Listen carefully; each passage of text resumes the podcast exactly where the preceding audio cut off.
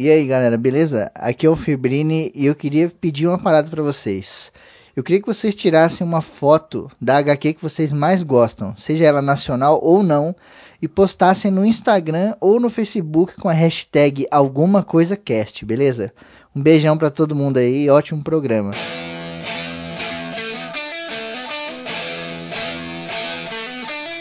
Você está ouvindo Alguma Coisa Cash, um podcast sem compromisso.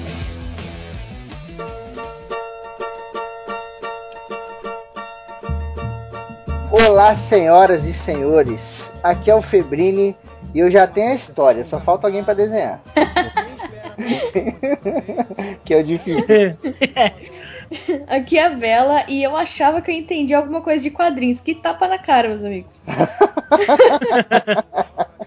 Aqui é a Raul e eu não tenho frase nenhuma, mas eu adoro quadrinhos brasileiros, isso aqui vale. Nossa, já é isso aí. Aqui é o Thiago e. Raul, trancou a porta hoje? Talvez, talvez. É, tá agora eu tava falando sobre pato aqui. Eu... É. Antes de começar a gravar, já tinha nego gritando ali: o pato está pronto! Muito bem, senhoras e senhores. Hoje a gente está reunido aqui, né? Tô com o time de quadrinhos do ACC, que é a galera que mais manja de quadrinhos ever aqui, do Alguma Coisa Cast. Manjava espera até entrar nessa pesquisa louca aí. E hoje a gente vai trocar uma ideia sobre a história dos quadrinhos nacionais, né? Quadrinho nacional aí que tá arrebentando mais do que nunca, né? Para fazendo o Faustão. Mas, pô, agora MSP aí, muitos trabalhos underground, Comic Con, essa loucura toda, tá pauleira, né, cara? Então vamos, vamos falar um pouco da história, né? Porque falar de MSP todo mundo fala. É, é, é verdade. História, né? da onde veio? das fanzine que os caras criam antes de tornar MSP. Exatamente, né, cara? Carlos Zéfero aí, que ninguém sabe quem é até hoje. Vamos contar a história para vocês aí, como surgiu os quadrinhos aqui no Brasil, como chegou e como se desenrolou e tal. Mas vamos trocar essa ideia marota aí só depois dos Recadinhos da galera do Alguma Coisa Cast. Recadinhos. Ronaldo. Ronaldinho. Aê!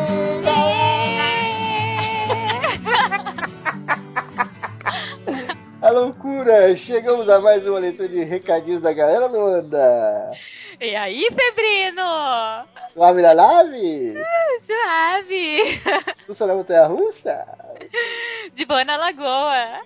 Tranquilo no grilo? Beleza na represa. Agora nós vamos eternamente. Ai, muito bem, senhoras e senhores, leitura de recadinho do nosso programa de como a Flávia Gás escreve, né? E na verdade foi um bate-papo ali, né, cara? Não tinha muito tema, a gente foi trocando ideia, dando risada e tal. Foi um papo. papo gostoso, uma tietagem. Sim. Foi lindo. ai, ai, a gente recebeu os e-mails aqui e tal, separamos alguns. Moleque de um ouvinte novo, né? Do André Luiz. E ele manda saudações a todos os membros do Alguma Coisa Cast. Aqui quem escreve é André Luiz Silva, de São Paulo, futuro profissional de marketing com 21 anos. Olha aí! Olha só, futuro promissor. Vamos lá. Se formar, vai se formar, tenho fé. Eu não conheci o podcast de vocês, eu conheci após uma publicação da Flávia, da Flávia Gazi no Twitter. Acompanhe a Flávia há certo tempo e não perca as participações dela onde quer que, onde quer que seja. Minha dicção tá uma bosta, acho que é as férias. assim, cheguei até a página de vocês e, para ser sincero, não gostei muito de algumas coisas na entrevista, episódio 88. Como não se julga um livro pela capa, nem pelo primeiro capítulo, resolvi dar uma chance, entre aspas, a vocês. Se é que sou alguém para dar chance. É, é assim, o ouvinte tem que dar uma chance. Dá uma chance para nós. Sim. Resolvi ouvir alguns outros episódios e então julguei que valia a pena enviar esse e-mail com algumas críticas que espero sejam compreendidas e possam ajudar na melhora em próximos episódios. Vamos ao que interessa. Ele mandou um e-mail muito grande aqui, eu tive que resumir um pouco, tá? A Flávia é uma personalidade incrível inteligente, culta, além de uma simpatia de pessoa. Ouvindo a entrevista de vocês, eu senti que o episódio foi interessante, mas poderia ser muito melhor. Digamos que eu daria nota 7.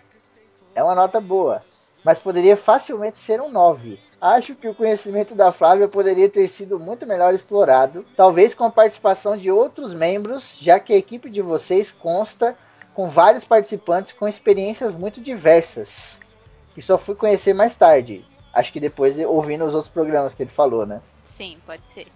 Veja bem, não estou dizendo que foi ruim, apenas achei que os membros que participaram possuem os mesmos tipos de experiências e gostos. Hum, eu, eu, vou parar aqui só pra comentar só no final, vou fazer um comentário aqui, tipo, cara, ninguém manja nada de Flávia Gaza. Ninguém manjava nada. Eu também não manjava nada. A única pessoa que manja é a Kelly, porque a Kelly é fã pra caralho. Então eu fiz uma pesquisa, fui ler lá o, a tese dela e tal, e fui assistir os programas dela na internet e tal. Então eu falei, pô, vamos chamar ela para falar um pouco do trabalho dela e trocar ideia sobre o que ela acha das coisas, né? O que, uhum. o que, ela acha de escritores, o que, que ela gosta, o que ela não gosta, o que, que ela acha do. Até a influência, no final lá, teve quase um debate lá sobre quem influencia mais, se é o escritor de literatura ou o jornalista. E aí, tipo, era pra ela vir e trocar ideia. A gente foi trocar ideia de bar, cara. A primeira frase do Alguma Coisa Cast é: Você está ouvindo Alguma Coisa Cast o podcast sem compromisso. Então, o papo é sempre assim, entendeu? E eu, eu não tenho os mesmos gostos que a Kelly. Não se engane, a gente gosta de muita coisa diferente. Aliás, todos nós somos muito diferentes uns dos outros, né, cara? Exatamente. Aí ele põe aqui o, os mesmos gostos e experiências fez com que as discussões sempre girassem em torno dos mesmos temas. Sei lá, mas tudo bem. Mas notei que alguns pontos foram muito superficialmente abordados não por falta de tempo, mas por falta de experiência e conhecimento de quem estava participando. Pode ser, pode ter sido falta, pelo menos da minha parte, né? Porque na verdade eu estava entrevistando uma pessoa que eu não conhecia.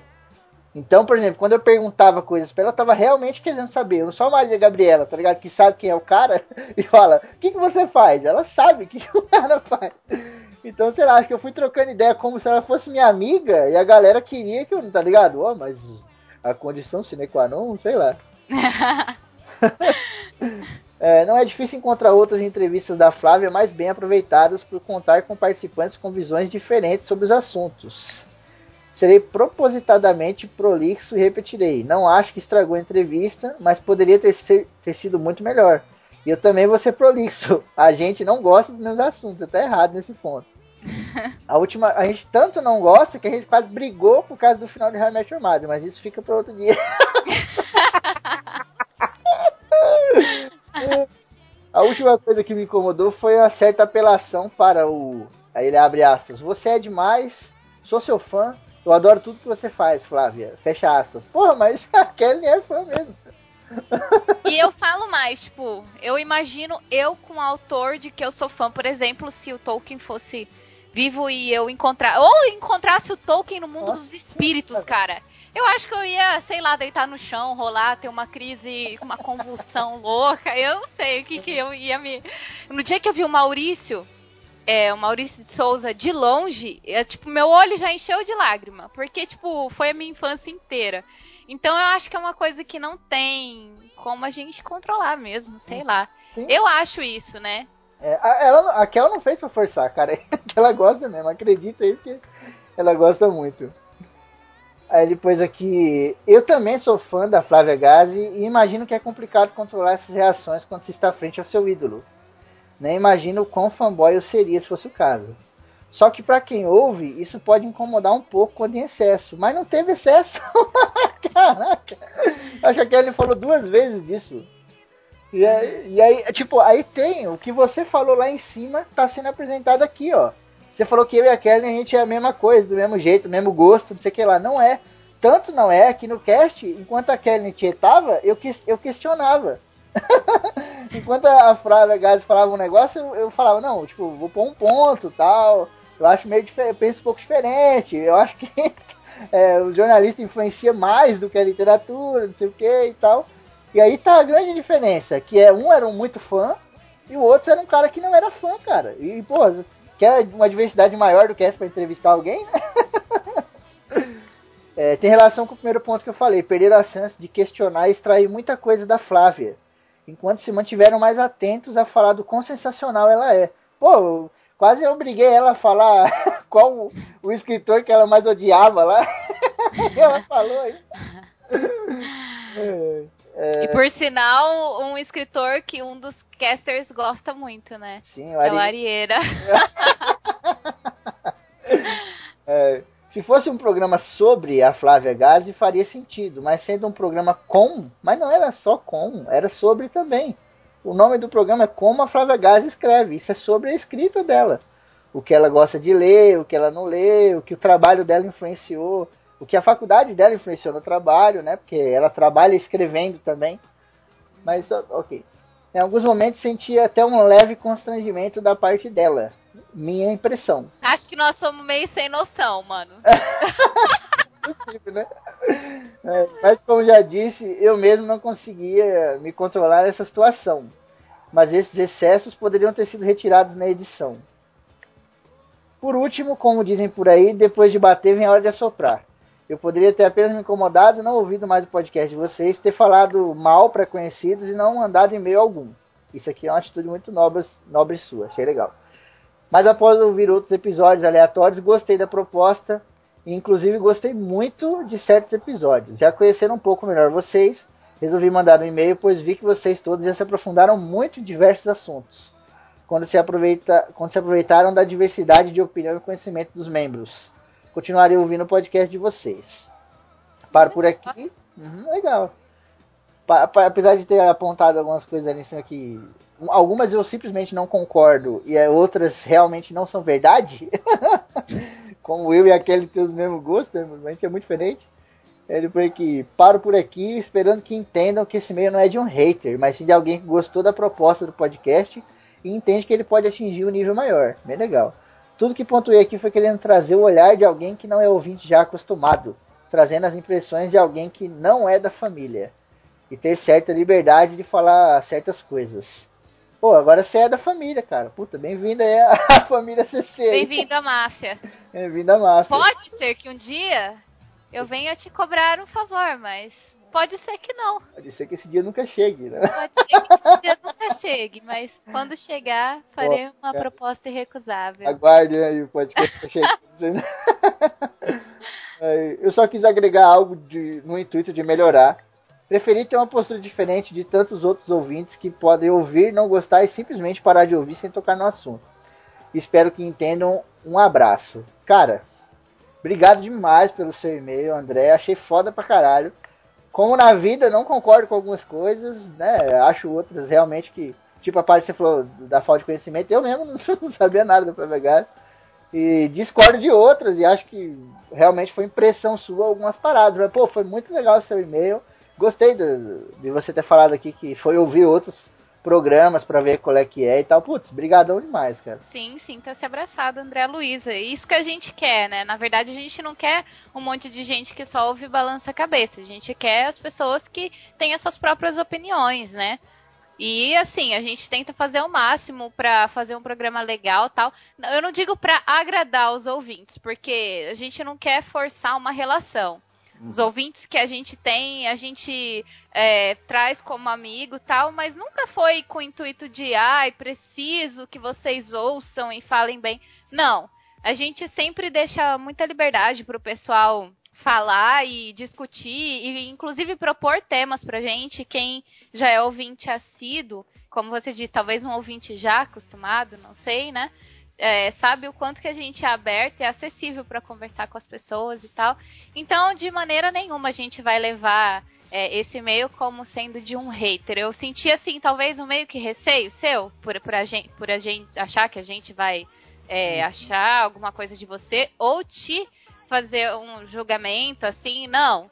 Inclusive, se quiser chegar, assim, conversar com a gente, é muito bem-vindo. É muito bom também ouvir uh, quando uma pessoa. É, é gostoso ouvir elogios, mas também é bom ouvir críticas, porque é na crítica que a gente evolui, né? Cara, me adiciona no Facebook aí, vamos trocar ideia. É nóis, cara. Bem-vindo aí à família CC.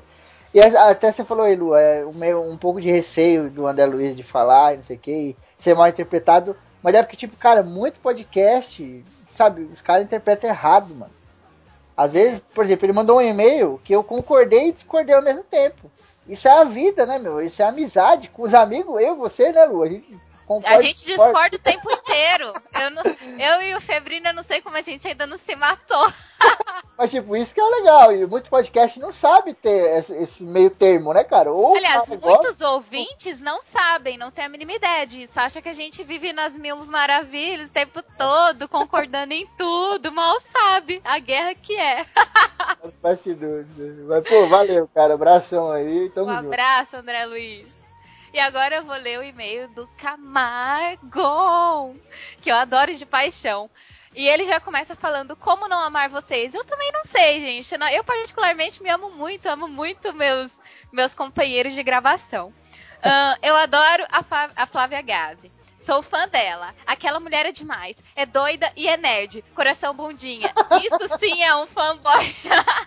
fanboy assumido, né? Caralho. Sei exatamente como a Kel se sentiu. Quando pude falar com ela pessoalmente, eu tremia muito. Eu tô imaginando essa cena. E ela foi super gente fina e atenciosa. Aconselho a todos que vejam a Gamepédia da IGN, onde ela discorre sobre temas e assuntos dos jogos a fundo, com base em mitologia, filosofia e até mesmo literatura, como por, por exemplo quando ela explica os conceitos clássicos dos contos de fadas usando o exemplo Child of Light. Uhum. Tem horas que eu penso em entrar logo num tecnólogo de games só para poder fazer uma pós-graduação de crítica de jogos com ela. Imaginem esse cast em sala de aula voltado bem para a escrita, análise e crítica de jogos digitais. Coração bundinha. Adorei o cast, vocês são fodas. Um grande abraço. Mas é um lindo, né, cara? eu sou muito fã desse menino. É, é, muito bem. Pra você ver como a verdade é relativa, né, cara? Às vezes a, verdade para um é uma coisa e para outro não é, né? Tipo, um gosta, outro não gosta, aí no outro programa vai ser vice-versa. não tem o fazer. Sim, não... ah, o bonito da vida é isso, né, cara? Ela não é sempre a mesma coisa, né? Ela muda, ela é volátil e você nunca sabe quando é que vai mudar. E isso que dá a graça de viver, cara. Que filósofo.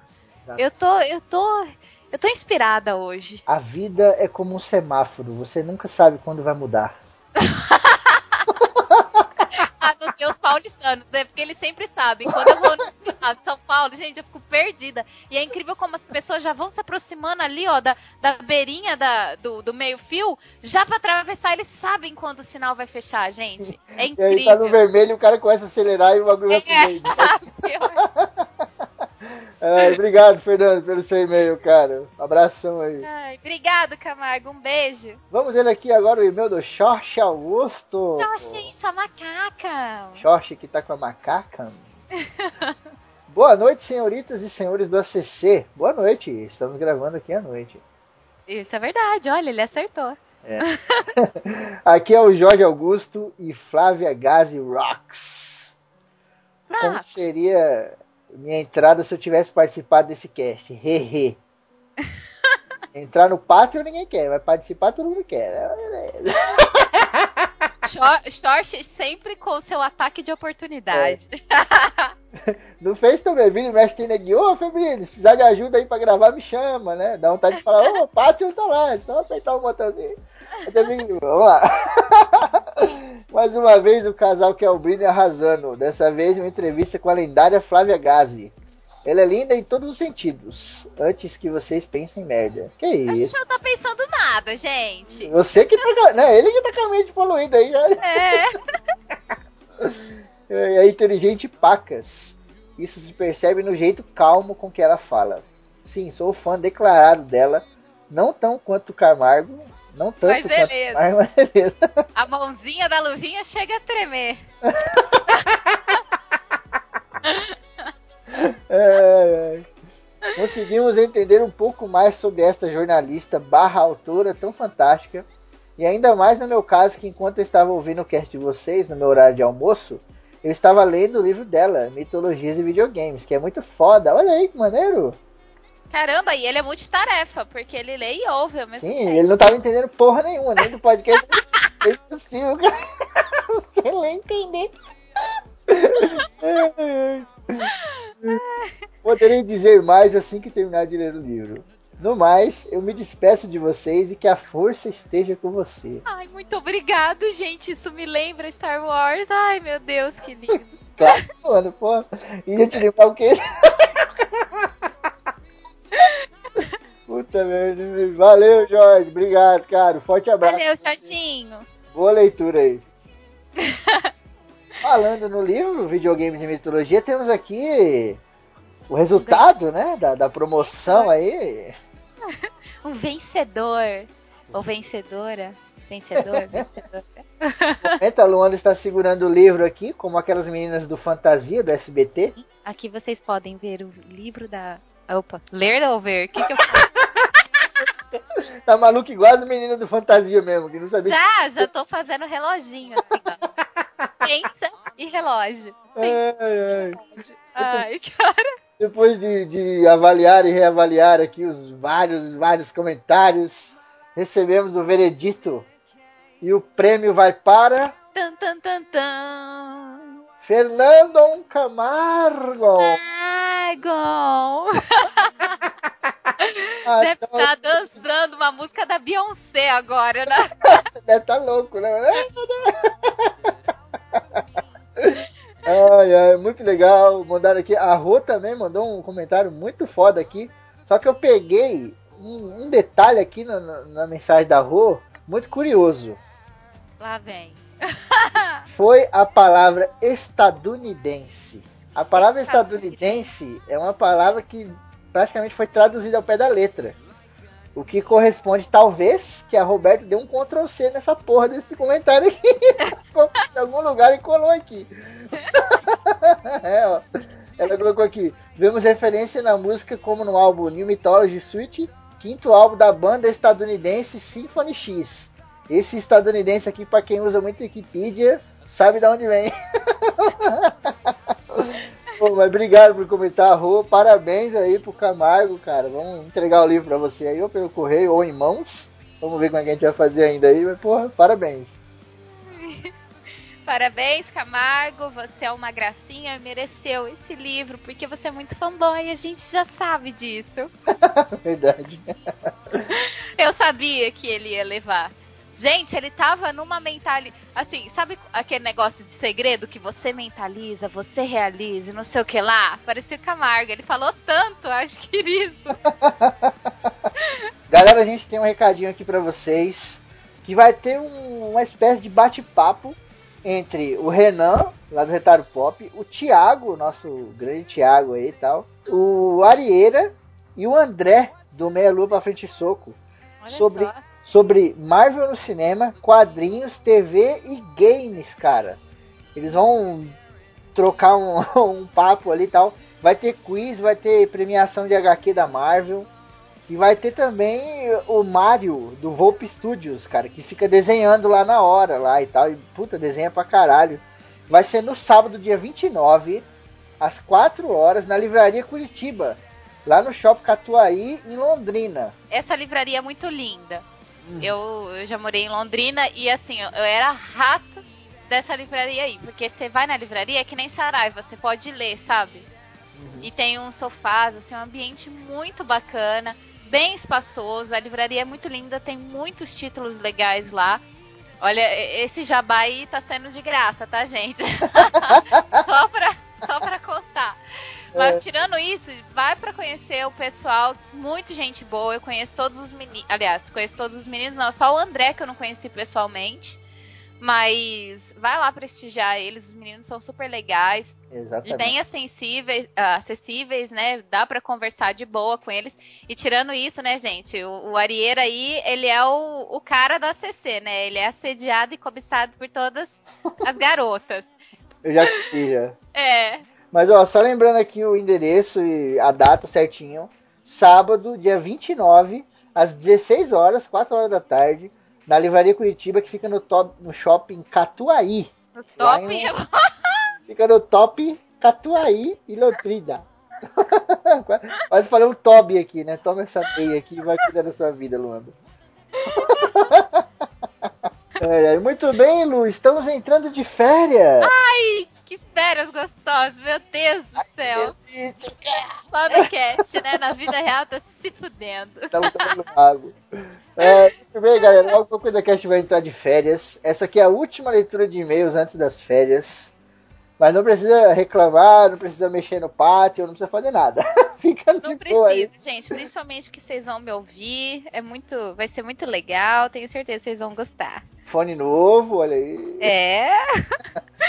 Esse foi presente. Foi presente dos patrocinadores oficiais. É, mas, cara, vai sair programa normal, tá? Vai sair os quatro programas do mês aí normal tal. Tudo bonitinho. Sim, cara, programas fodas que a gente grava. Nossa, vai ser mesmo, Mano, gente. Tem um aí de um filme que eu não vou falar, quem é patrão já eu sabe. Eu tô me coçando, eu tô me coçando. eu tô. Ou, oh, eu aposto com você que até o dia de sair eu ainda vou soltar alguma, alguma rata. Eu tô me segurando muito. Ele vai ser o último do mês, essa aí. Meu pai eterno.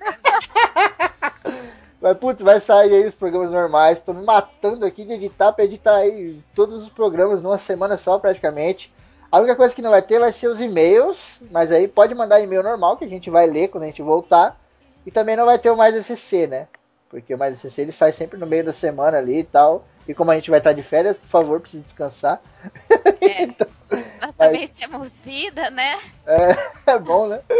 Mas aí, pô, os casts vão sair tranquilamente aí, não vai ter atraso nem nada, porque já tá tudo praticamente pronto. Então é isso aí, cara. Ai, sentiremos saudades também, né? Mas preciso descansar também. É, é falar que saudade já passou.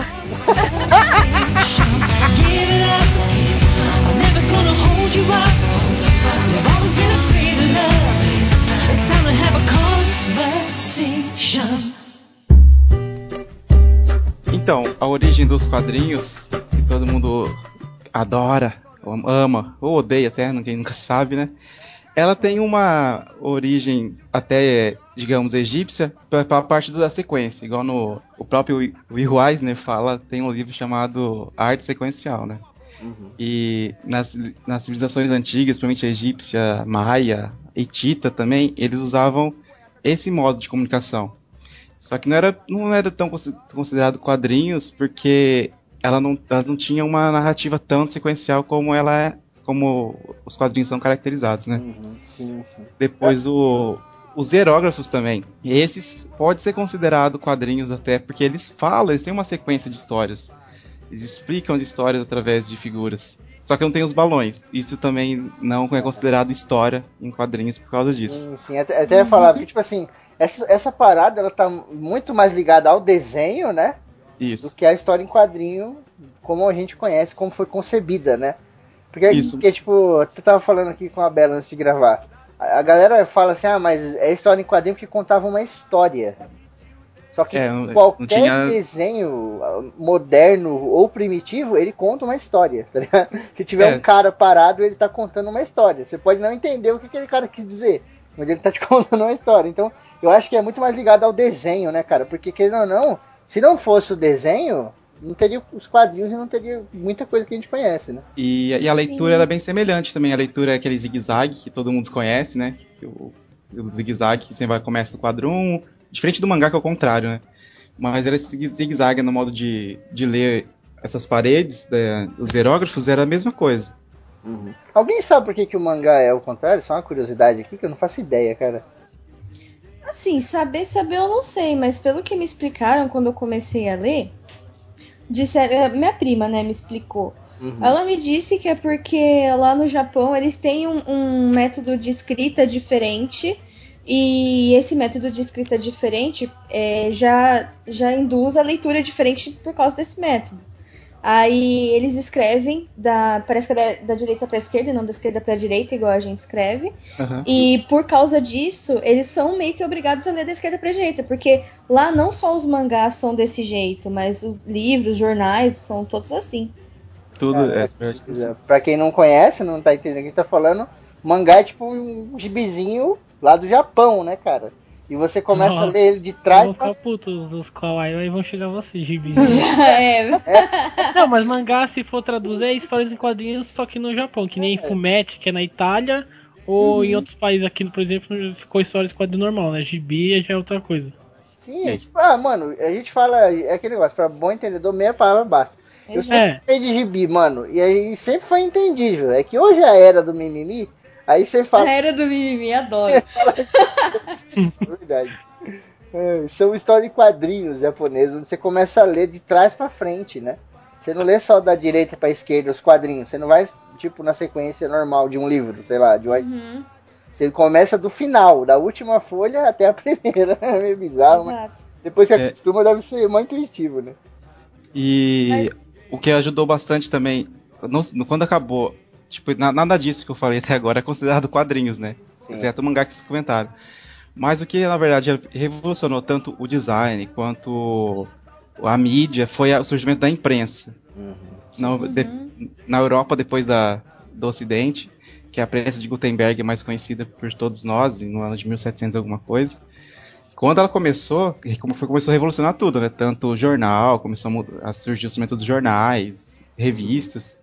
E foi aí que surgiu as tirinhas com o primeiro, digamos, um, um pai dos quadrinhos que é considerado por muitos, que é o Rudolf Topfer, né? Que ele é o principal nome. E isso, pra você ter ideia, é no meado do século XIX, então não é tão antigo assim como nós imaginávamos a história em quadrinhos, né? É verdade. Até porque foram evoluindo as indústrias, né, cara?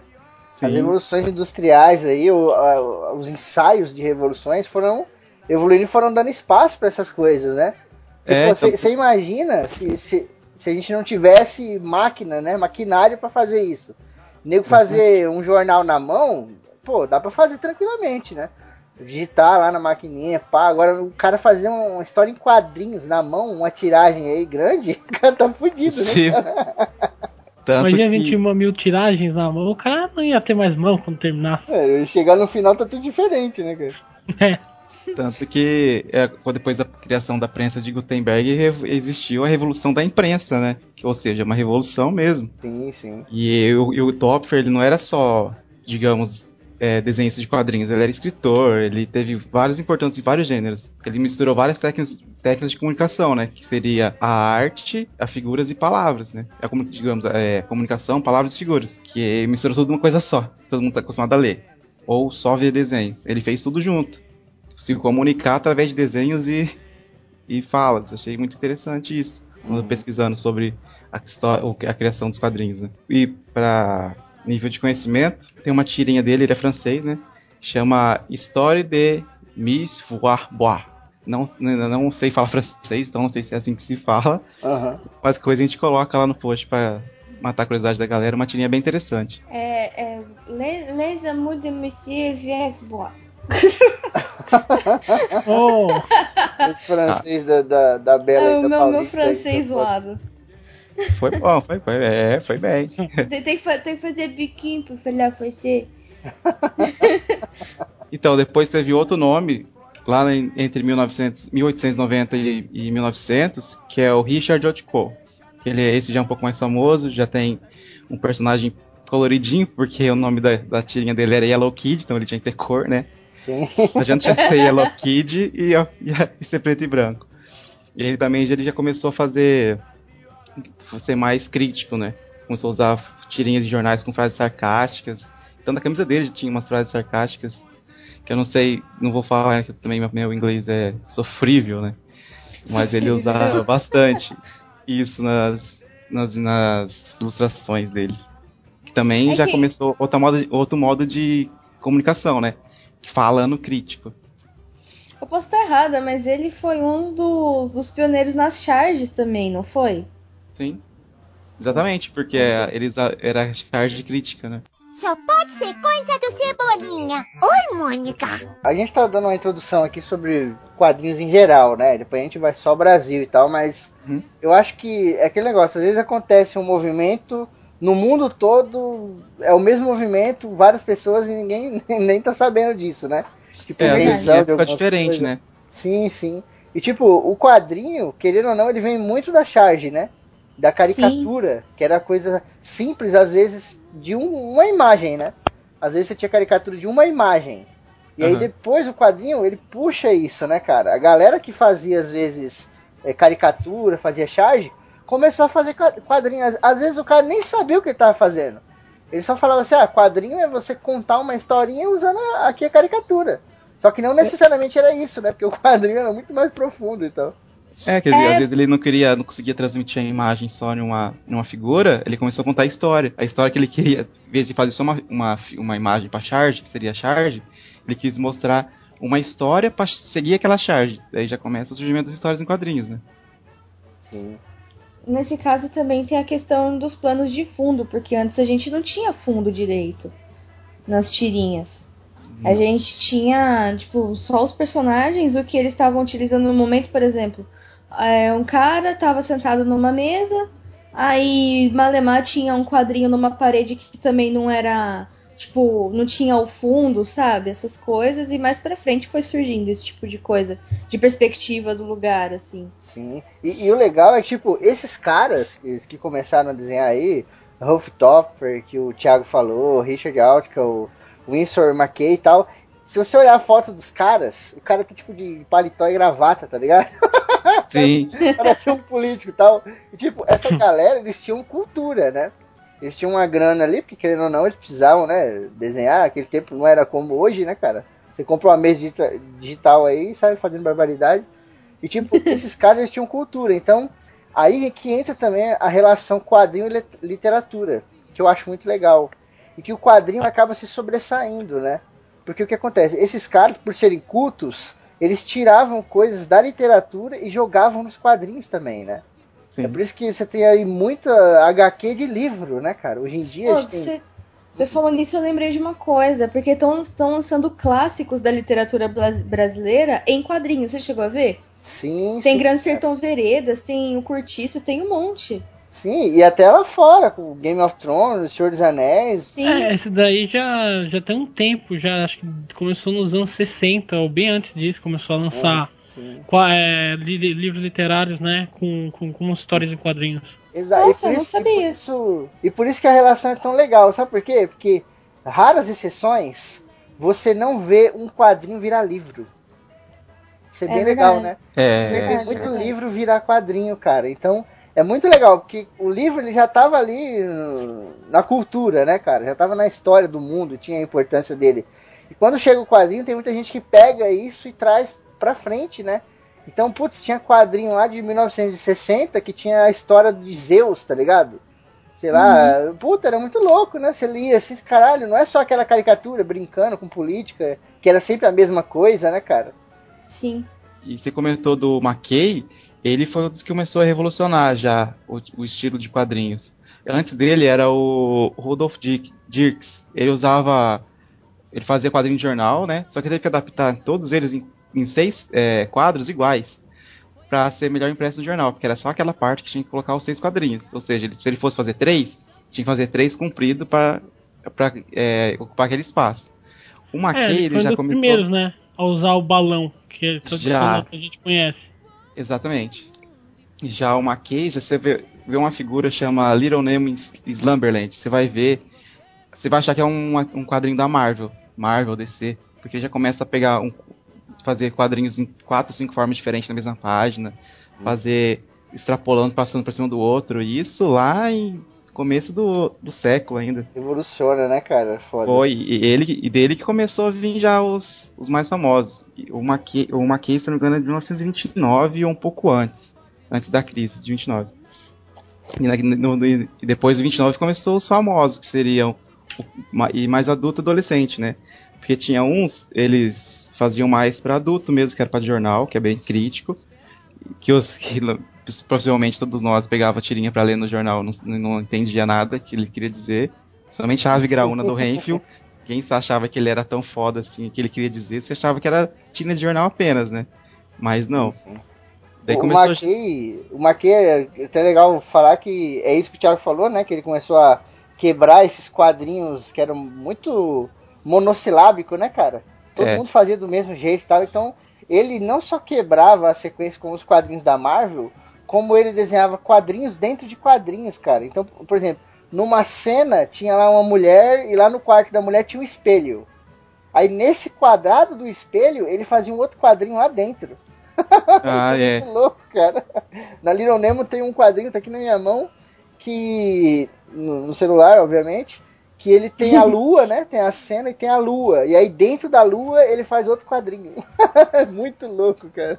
Estilo Inception. Ele é. Uhum. A história do, do Little Nemo é legal que ele era tipo. História de um sonho, né? Ele ser todo. Toda a história dele é sempre um sonho e no final do sonho ele acordava. Aham, uhum, é isso mesmo. É, maneiro. Então é bem legal ele colocar essas coisas surreais. E, ele, e como eu falei da crise 29, começaram a ter mais quadrinhos para adulto adolescente, que, que eram os famosos agora, que vários conhecem, que é o Popeye, que começou nos quadrinhos, o uhum. Tarzan e o Bucky Rogers, que era o. Se não me engano, era um detetive. É, ele era um detetive até que o Maurício Souza se vestia igual ele quando ele era repórter policial. Ah, olha aí!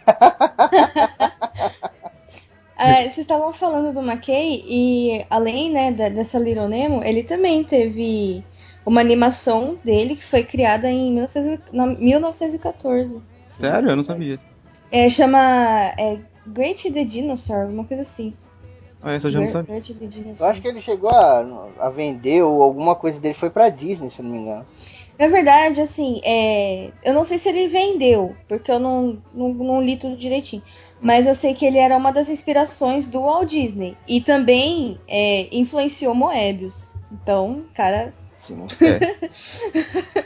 é. até porque a autoria nessa época era meio maluco, né, cara? O nego desenhava o bagulho ali, ia pra tudo que é canto, ninguém nem sabia quem era o cara, então a Disney pode ter puxado muita coisa aí, ninguém sabe. É, Disney fazendo uma nine gag, né? Só pode ser coisa do Cebolinha. Oi, Mônica. A gente tem então o quadrinho vindo pro Brasil de fato, né? E é. como o Brasil é essa mistura maluca de raças, né? Tem que começar com um cara de fora, que é o Ângelo Agostini, que era o nome Agostini aí, para quem conhece, né? Já é bem marcante aqui na cultura. E ele é italiano, né, cara? Ele Sim. veio aqui pro Brasil e ele fazia muita caricatura, né? E aí ele descobriu os quadrinhos também e começou a, a fazer quadrinho pra caramba. E ele tinha muito contato, né, Agostini? Isso que era legal. Que tipo, ele tinha contato com a mídia, que o Thiago falou, né? Que a mídia era super importante e tal. E tipo, naquele tempo, cara, quadrinho era jornal, tá ligado? Revista era raríssimo, né? Gibizinho era raríssimo e tal. Então, ele conseguiu contatos assim e ele começava a expor. Cara, ele era um abolicionista foda, tá ligado? E ele fazia muito quadrinho assim, falando da abolição da escravatura e tal. E nego ficava puto com ele, queria matar ele, cara. É, ele ele começou, ele publicou no, no dia 30 de janeiro de 1869, olha aí. Uhum. Bem antes, bem antes do, dos famosos que a gente comentou anteriormente. Ou seja, uhum. em paralelo ao, ao Criação Internacional que todo mundo conhece, estava acontecendo no Brasil, igual o Febrini falou antes, né? Uhum. Tanto ele foi em dia 30 de janeiro de 69, de 869. Ele mandou para a revista, quando a gente tinha contato, a revista Vida Fluminense. Ele mandou uma, chamava As Aventuras de Inhoquim ou uma, ou uma aventura, uma impressões de uma viagem à corte. Uma coisa assim. Que ele fez. E dia 30 de janeiro, ele ficou tão, tão marcante que, que essa data de 30 de janeiro é o dia dos quadrinhos nacionais, né? Sim, sim. É verdade. Uhum. Não foi do Zé Caipora ou Thiago? É, o Zé Caipora veio acho que três anos, quatro anos, cinco, acho que foi em 1883 o Zé Caipora. Ah, é quase 20 anos. Não, tá escrito aqui 1905. Que daí veio o Zé Caipora 83, e... 83. É, 83 ah, mesmo. Tá. É, porque, é porque o Zé Caipora virou meio que uma série, tá ligado? É, uhum. ele começou a fazer isso. Ele tinha aqueles quadrinhos assim, que era uma mistura da, da caricatura que a gente falou, né? Com uhum. um quadrinho e tal, e muitas vezes personagens genéricos, né? Tinha uhum. muito isso, personagens genéricos e tal, que ninguém nem conhecia, né? E aí depois eles começaram a criar esses personagens mesmo assim, ó, esse daqui é o fulano, esse aqui é o quadrinho do fulano. É, é que as aventuras de Joaquim, tipo, contava a história de um, um cara do interior. Não, e ele também que fez a revista Tico Tico, que foi uma das. Da, e foi a primeira revista de quadrinhos do Brasil. Isso, isso que eu ia falar da Tico Tico agora mesmo. Só que a Tico Tico ela vinha com uma criação do. Ó, voltando lá atrás, do Tico, né? Que ele era. Eles faziam. A, na Tico Tico já era é, a tradução, na verdade. Então ele fazia. Ah. Eles faziam tra as traduções, vinham de fora, eles decalcavam, que era, ou seja, refaziam as cenas que tinha e traduziu. Imagina o trampo. Nossa, sério. É. Cara, o Agostinho ele foi importante porque, tipo, ele, ele fundou aí, ajudou na fundação da Tico Tico e tal, auxiliado por outras pessoas, né? E, mas antes da Tico Tico, ele vem com o Diabo Coxo, né? O Diabo Coxo era um jornal que ele fundou em 1864, junto de um cara chamado Luiz Gama, que também desenhava pra caramba. E que esse jornal ele era direcionado só para figuras, cara, para quadrinhos e para caricaturas. Hum. Então você imagina que foda, em 64, e a gente tá falando aqui de 1864. Ou seja, uhum. tempo pra caralho. Você tinha um jornal Sim. onde ele era só quadrinho, cara. E hoje em dia a gente não tem isso. Bizarro, né, mano? Pois é. É. É, ah, jornal que tem só quadrinho é difícil, mas ainda tem uns, umas tirinhas, né? Sim, sim, as famosas tirinhas aí, imortais, ah, né, cara? Não tem mais é. Isso ninguém tira. Isso, e pra você ter ideia, como a gente vai comentar mais pra frente, tá, é, tem vários artistas brasileiros tão, mar, tão marcantes que as tirinhas dele estão até hoje. Mesmo eles já tendo pro outro lado, pra outra terra já, né? É. tipo, Você vê tirinha do Enfio, do Glauco, do, do Angeli até hoje. Sim, e cara, são, ah, são personagens que fazem tanta parte do nosso dia a dia que às vezes a gente nem se pergunta de onde vem isso, né? Verdade. Por exemplo, o, o, gato lá, o gato Félix. Ah, é o gato Félix. Mano, o bicho é antigo pra caralho, 1800 de bolinha, tá ligado? Verdade. E cara, a gente é. ficou acostumado que a gente nem se pergunta, né? Pô, esse cara, será que ele tá aí há muito tempo, né? Eu descobri que o gato Félix ele era uma uma HQ, né, uma, uma história em quadrinhos, quando eu tinha 14 anos de idade. Que daí. Eu, é que eu, desde criança, né, eu gostava muito do desenho, que a minha mãe sempre botava eu pra assistir, porque ela também gostava, né? Aí eu assistia e tal, eu sempre gostei. Aí um dia eu fui comprar uma bolsa do Gato Félix que eu queria, que eu vi assim na loja, eu fui comprar. Aí depois eu fui, tipo, que eu já tinha computador em casa, quando eu tinha uns 14, 15 anos, já tinha computador com internet. Aí eu fui pesquisar pra. por curiosidade, sabe? Aí uhum. eu descobri que ele era uma que eu falei, nossa, que coisa, não? Ele é contemporâneo com o Tintin e com o Mickey. Sim. Sim, sim. Uhum. Inclusive, é. o Gato Félix ele tem até uma certa semelhança com o Mickey. É, é porque também sim. você não tinha muito recurso, né, mano? Tinha que ser aquela parada meio preto e branco mesmo, né? Então não uhum. tem como fugir muito. É que grande parte dos quadrinhos, tipo, desenho, assim, tipo, o Mickey, assim, é, grande parte dele começou com um quadrinho, né? Uhum. Sim, sim. Depois Até animaram ele. Peque... É, exatamente. Pequenas animações. O Félix é de 919 aí. Ele, é, ele veio tipo, para ser uma animação. Né? Sim, sim. Era aquele tempo que as animações passavam no, no filme ali, né, cara? Como se fosse um. É, como se fosse um intervalinho. É. Pessoal, antes começou, antes começou o filme no cinema. E como vocês comentaram da, do Tico Tico, que ele era uma, do. Lembra das traduções que, que existem até hoje, né? O Jay Gary que virou Joel Ciclone. Sim, sim. O Speed virou o Ricardito. O, o Tico Tico, não, na revista Tico Tico tinha um personagem chamado Buster Brown, que brasileirou para Chiquinho, olha a diferença. Tem o Mickey Mouse, que era o ratinho curioso. Ah, é verdade. As traduções brasileiras, Herbert Richards, são antigas, rapaz. É, vai tirando. E a gente tem também a revista Gibi, né? Que ela é tão importante que ela muda o nome dos quadrinhos. pois é, cara. Hoje, né, cara.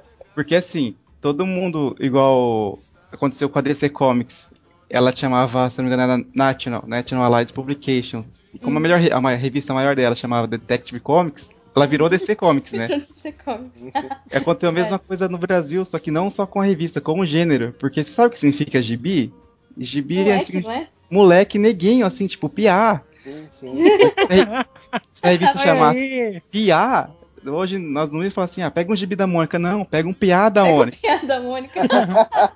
Entendeu? Isso, é, isso eu achei muito legal. Verdade. E eu, eu conheci história em quadrinhos como gibi. É, uhum. sempre é, foi gibi. Parte, né? É, mas a pessoa começou a ler Turma da Mônica e ninguém falava, ah, vou pedir uma história em quadrinho da Mônica. Falava, ah, dá o gibi da Mônica. O gibi da Mônica. Pois é, é isso que eu acho, isso que, eu acho que até falou, vinha escrito, tudo. né? É, eu Aliás, acho que até é... vinha escrito assim na capa, gibi, acho que nem vinha história em quadrinhos da Mônica. Esse, esse é. termo de história em quadrinhos parece que começou a vir, tipo, há um pouco tempo atrás, assim, porque eu lembro que quando eu lia os gibis da Mônica, porque é muito estranho falar história em quadrinhos da Mônica. Sim, é verdade. Sim, com certeza. Assim, é, até uns 12 anos, assim, aí eu comecei a comprar a revistinha das Witches. Vocês vão. É, me julguem. Meu Deus. Inclusive eu tenho elas até hoje. Aí tinha do ladinho escrito HQ. E sempre no final dessas revistinhas tinha uma historinha mesmo. Um, um trechinho assim, e vinha uma edição em cada cada revistinha delas, né? Que primeiro era reportagem de alguma coisa, teste, tutorial e a história em quadrinho. Que por sinal eram sempre legais as historinhas, não era muito de menininha, não. Sim, cara. E daí. É porque... hum. Então, e daí esse HQ que me intrigava. Aí eu pra minha prima, eu falei, meu Deus do céu, mas esse HQ, o que é HQ? O que é HQ? Aí ela.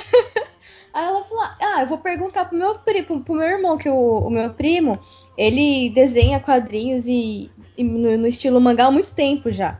Daí a gente foi lá perguntar pra ele o que, que é HQ dele, história em quadrinho. Eles falaram pra nossa cara é. assim, tipo, história em quadrinho. É, até hoje tem gente que surpreende. Teve um cara ouvindo no ACC que falou uma vez, eu não lembro quem foi. Foi o Rodrigo, quando, ele, quando eu postei a minha marca. Ah, é verdade, que ele falou, meu Deus, HQ significa história em quadrinhos, ele ficou louco. é, mas quem fala é o seguinte, os quadrinhos, né, os gibis, eles tinham toda essa pegada adulta, né? Que uhum. é, é, até legal a gente falar aqui, que ele, ele vem adulto, Aí ele vai pra criança e hoje em dia ele volta pro adulto, né? Tá, bem isso. Exato. Não tem a russa de emoções. Sim, cara. E o, o Gibi, ele foi virando essas coisas, como é que posso dizer? Virando os holofotes para as crianças também, né? E é muito importante na formação da criança, cara, a história em quadrinho, tá ligado? Tem muita criança que antes de ler um livro, ela lê história em quadrinho. Muitas crianças mesmo, tá ligado? Sim. Eu aprendi a ler, ler com a Mônica. O meu, é, o meu filho será educado com o gibis da Mônica. Sim, cara, é muito legal. E aí tem a parte séria e escatológica do, da coisa adulta, né? A gente até vai uhum. falar aqui de Carlos Éfero e tal. E tem também essa parte mais gibi, né? E essa parte gibi, ela começa a fazer o quê? Pegar o quadrinho e mostrar para todo mundo. Ela começa a mostrar o quadrinho pro Brasil inteiro e falar, ó, oh, quadrinho é legal. Porque Sim. tinha um é. preconceito com quadrinho, né? Porque tinha essa coisa de crítica, Aí depois ditadura, loucura, não sei o que, mas o gibi ele falava, ó, aqui é legal, aqui tem historinha legal também, tá ligado? É verdade. E, mas a, a, a revista Gibi, com o nome dela, ela ainda é, era personagens traduzidos para o português, né? Ela não era ainda produção nacional. Sim, é. sim. É interessante dizer fora. que ela foi criada por Roberto Marinho, o dono, o, quer dizer, foi o chefe da Globo, né? Que nessa época já tinha. A Globo era uma editora. Uhum. Até hoje é, né? É, até hoje tem, né? Mas é, hoje é aí uma tinha, de coisa, né? Tinha a RGE, né? Que é a editora que tinha, e tinha a Globo, que era uma editora lá no Rio Grande do Sul, né? E, que tinha esse nome. Então depois, bem depois que ele, ele teve que criar essa RGE, né? Porque o nome Globo já existia na, nessa editora lá em Rio Grande do Sul, que depois ele comprou e se uniu. Só pode ser coisa do Cebolinha. Oi, Mônica. E com essa revista Gibi começou, os Estados Unidos começou a engordar os olhos no Brasil. Aí começou a fazer publicação diretamente pro Brasil, não sendo mandado pro Brasil as americanas e traduziram. Exato, e, tipo, eu, eu tava vendo um documentário e tava falando exatamente dessa parada. E o cara tava falando assim, um americano lá no documentário, né? Ele falava assim: o que a gente gostava dos quadrinhos que os brasileiros traduziam era a linguagem que eles usavam. Então, por uhum. exemplo, lá no inglês, o cara tava lá na, numa banheira tomando banho, e ele tava cantando, e ele ficava cantando, sei lá, estou me lavando, estou me lavando, tá ligado? Aí vinha pro Brasil, aí nego botava uma letra, tipo, sei lá, tomo numa banheira, eu e você numa banheira de espuma, tá ligado? As traduções brasileiras sempre foram legais. Até nos filmes a gente tem muita coisa legal hoje, né? Mas o brasileiro uhum. sempre teve essas sacadas, tá ligado? Tipo, eu não vou só traduzir, né? Eu vou trazer aqui pro, pro nosso linguajar, pra né, cultura, né? né? Pra nossa cultura. É que, é, é que nem uma vez que eu vi no, no, no Simpson, não tem nada a ver com ele, mas tem um, tipo um episódio dublado que ele fala assim, que é que a, que a Marge fala assim, ah, é, no domingo a gente tem que, tem que ir pra igreja e depois tem que assistir o domingo do Faustão. Mônica, ah, no... né, cara? É muito bom. Eu também lembrei do filme de Uma Noite no Museu, no primeiro. Quando ele fica sozinho no museu e ele pega o telefone e começa a zoar, sabe? Uhum. Aí ele começa a falar pamonha, pamonha. legal, cara. Traz uma proximidade muito grande com o público, né? Uhum. É verdade. É, a gente vai entrar aí. Já vamos entrar, né? No... É, é, daí só, só pra fechar essa parte aí, que um personagem mais famoso que, que seja, que era da Disney brasileira, era o Zé Carioca. Zé Carioca. Em 1972 ele começou a ter uma equipe gigantesca operando aqui no Brasil já e fazia em média de 2.400 páginas por ano. Não, não, não era, ou seja, ela fazia 2.040 páginas, não que era o total de tiragem, né?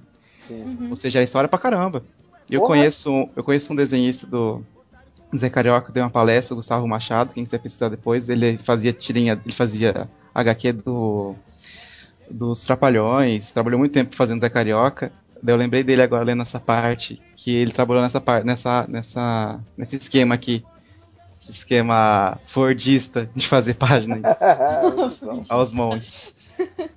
Bom, agora a gente vai falar da parte dos, dos nossos queridos escritores nacionais aí, que somando Ziraldo e Maurício de Souza, que são os mais conhecidos. Sim. E vamos começar, e vamos começar pelo Ziraldo. O Ziraldo, cara, em 1960, o Ziraldo já estava produzindo quadrinhos. Tem noção que esse cara tá uhum. vivo até hoje?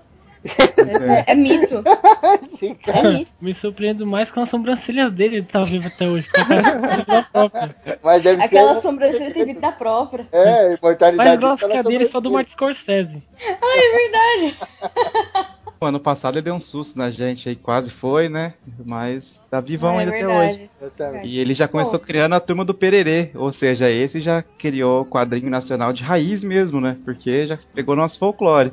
Sim. Eu, vou ser julgado por muitos aqui, não sou muito fã do folclore brasileiro. Já disse isso alguma não, eu, uma eu vez. Eu também não, eu também não. Mas eu ah, gosto da turma do Pererê. Porque é. quando eu era criança eu assistia o desenho. Que tinha. O Sim. desenho não, né? O, a, o teatrinho, que eles, a série, né? A uhum. série meio zoada que eles faziam na cultura. Uhum. Eles já faziam, tipo, fazia todo focado no folclore e usava personagens brasileiros, né? Onça, jabuti, tatu, coruja. Uhum. O, o e Ziraldo... o personagem principal era o Saci Pererê. Exato. Lógico. O Ziraldo uma vez ele deu uma entrevista e ele falou assim, que ele tava fazendo é, charges, né? Ele tava desenhando charge, charge, charge, não sei o que. E ele fazia a charge e ele mostrava pra galera. Aí, tipo, cinco pessoas gostavam e cinco odiavam. Aí ele falava, cara, fazia caricatura, cinco gostava, cinco odiava. Aí teve um dia que ele fez uma tirinha em quadrinho de uma história bem infantil, assim, tá ligado? Aí, tipo, as 10 pessoas gostaram. Ele falou, caralho, isso aqui é legal.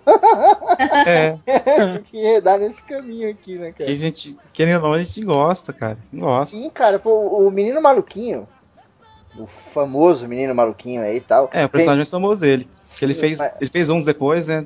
Uhum. Mas, cara, entre, entre o Pererê e o Menino Maluquinho. Sim, o Menino Maluquinho, ele não é só o Menino Maluquinho. Ele é os Meninos Maluquinhos. Da onde? Do Brasil, cara. O Menino Maluquinho, ele é. São todos os meninos maluquinhos e as meninas maluquinhas do Brasil. Que quando você é, é moleque, é você é maluco, tá ligado? E as uhum. paradas que ele faz, mano, são as paradas que a gente faz. Tem uma tirinha do Menino Maluquinho que ele tira a vaiana do pé, bota na mão e sai correndo. Nossa, fiz muito Verdade. isso. Cara, ele faz Era o meu nó. tá ligado? Traz muito pra nossa infância, né, cara?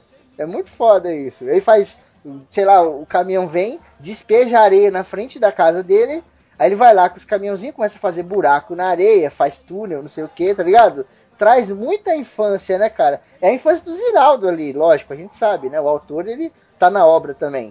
Mas a ah. infância do Ziraldo é igual a infância de qualquer criança, né? Muito legal. É.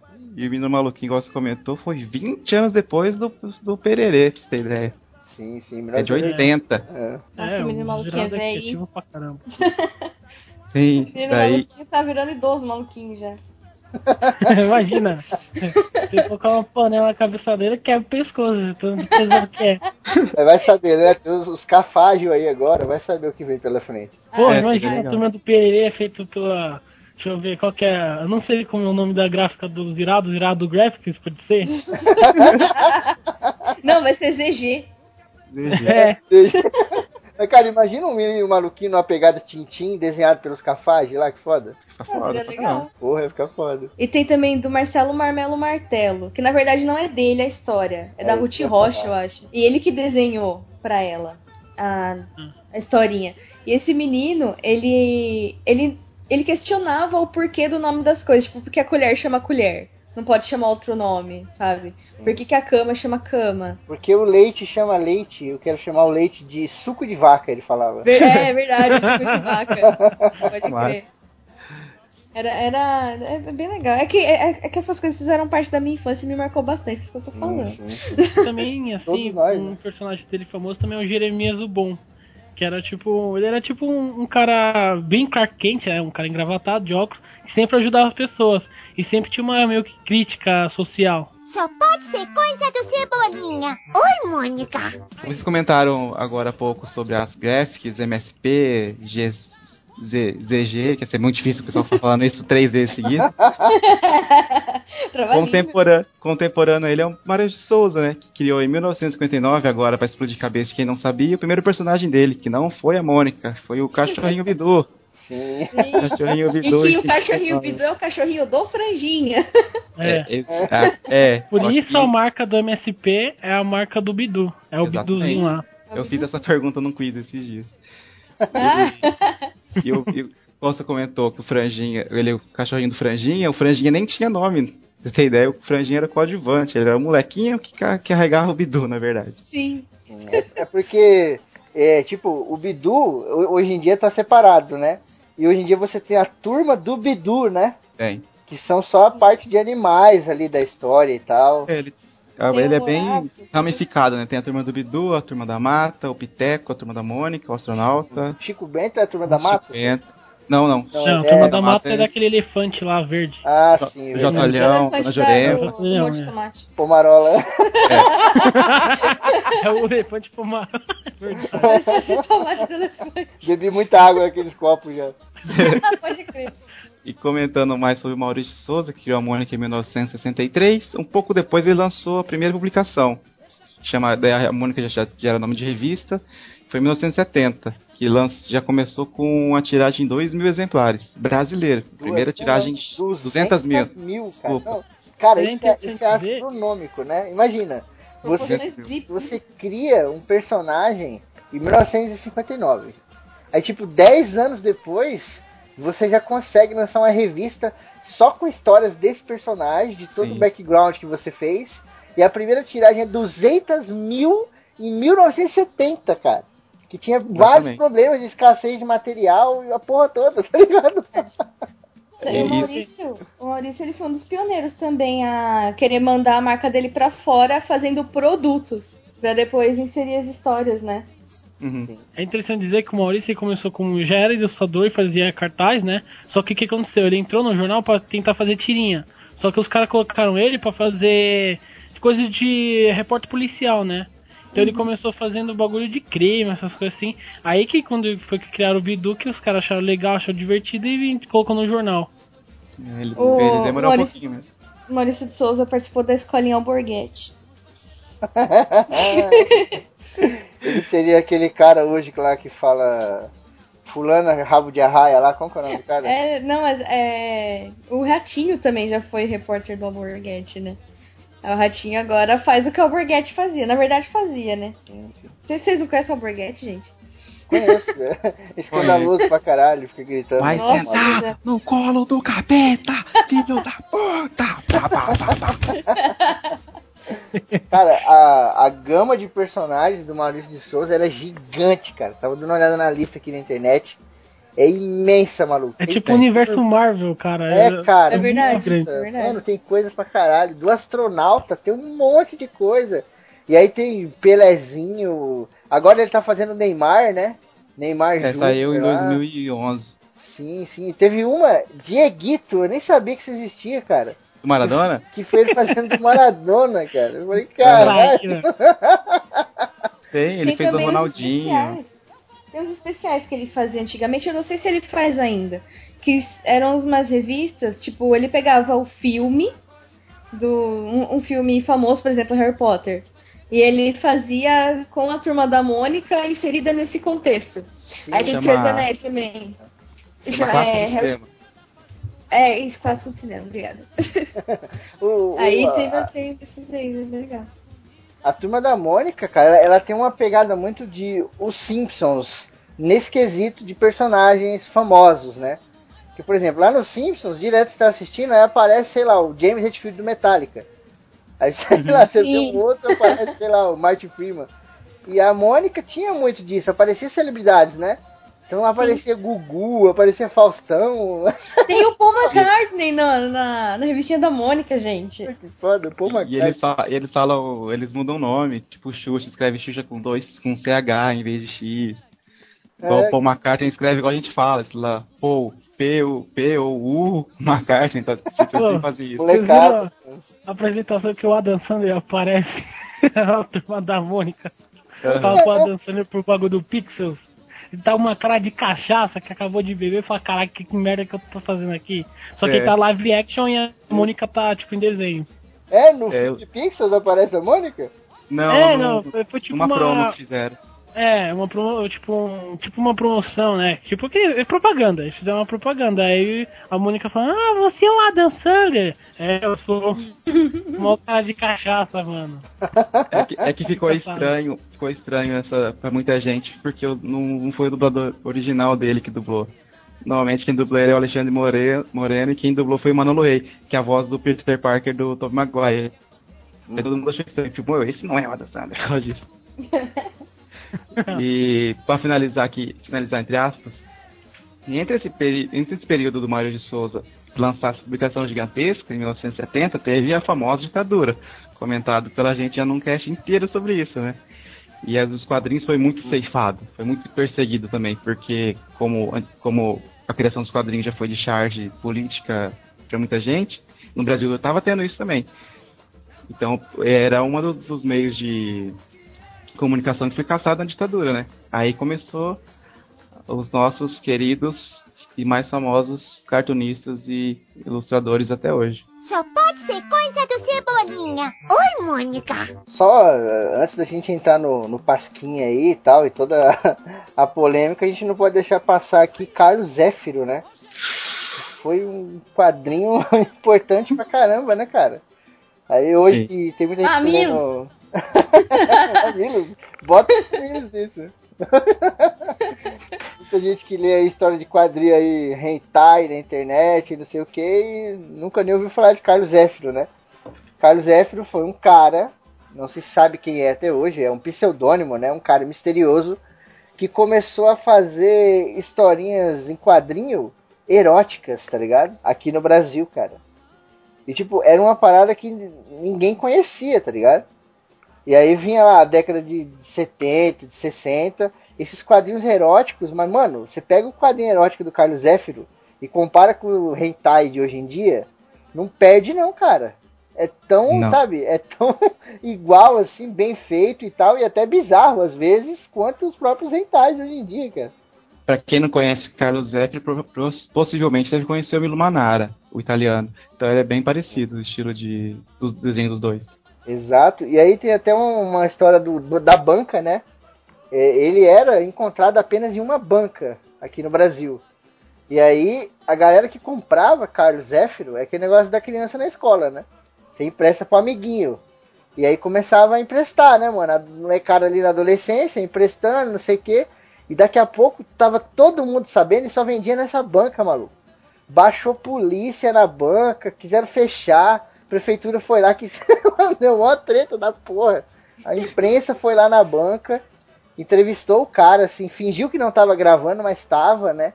E aí o cara da banca, ele, ele disse assim, é, eu que eu criei o Carlos Zéfiro porque eu queria é, vender quadrinho erótico, tá ligado? Só que ninguém uhum. sabe se o cara falou isso, porque realmente ele era o próprio Carlos Zéfiro, ou se ele tava protegendo o nome do cara, tá ligado? É, então fica é. uma polêmica até hoje, né? É, resta é dúvida.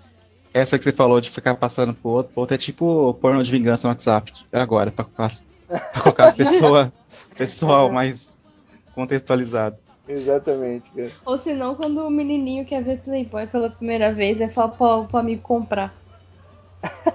tipo Nossa, eu já vi tanta, tanta, tantas vezes isso. Ixi. Playboy? É, dos menininhos. Dos menininhos de 15... É verdade. Os menininhos da minha sala de 15 anos pedindo pros caras do terceiro ano comprar, cara. Normalmente Porque... é o tio, né? É, ou, ou, é o tio, se o tio é, é, da hora, é bacana e tal, não, não liga pra essas coisas. Acha o... tio que um saco cada um pra, pra ver ou pra comer. É, é o tio do pavê mesmo. É pra Esse ver, é pra comer e chutar o saco, né, cara?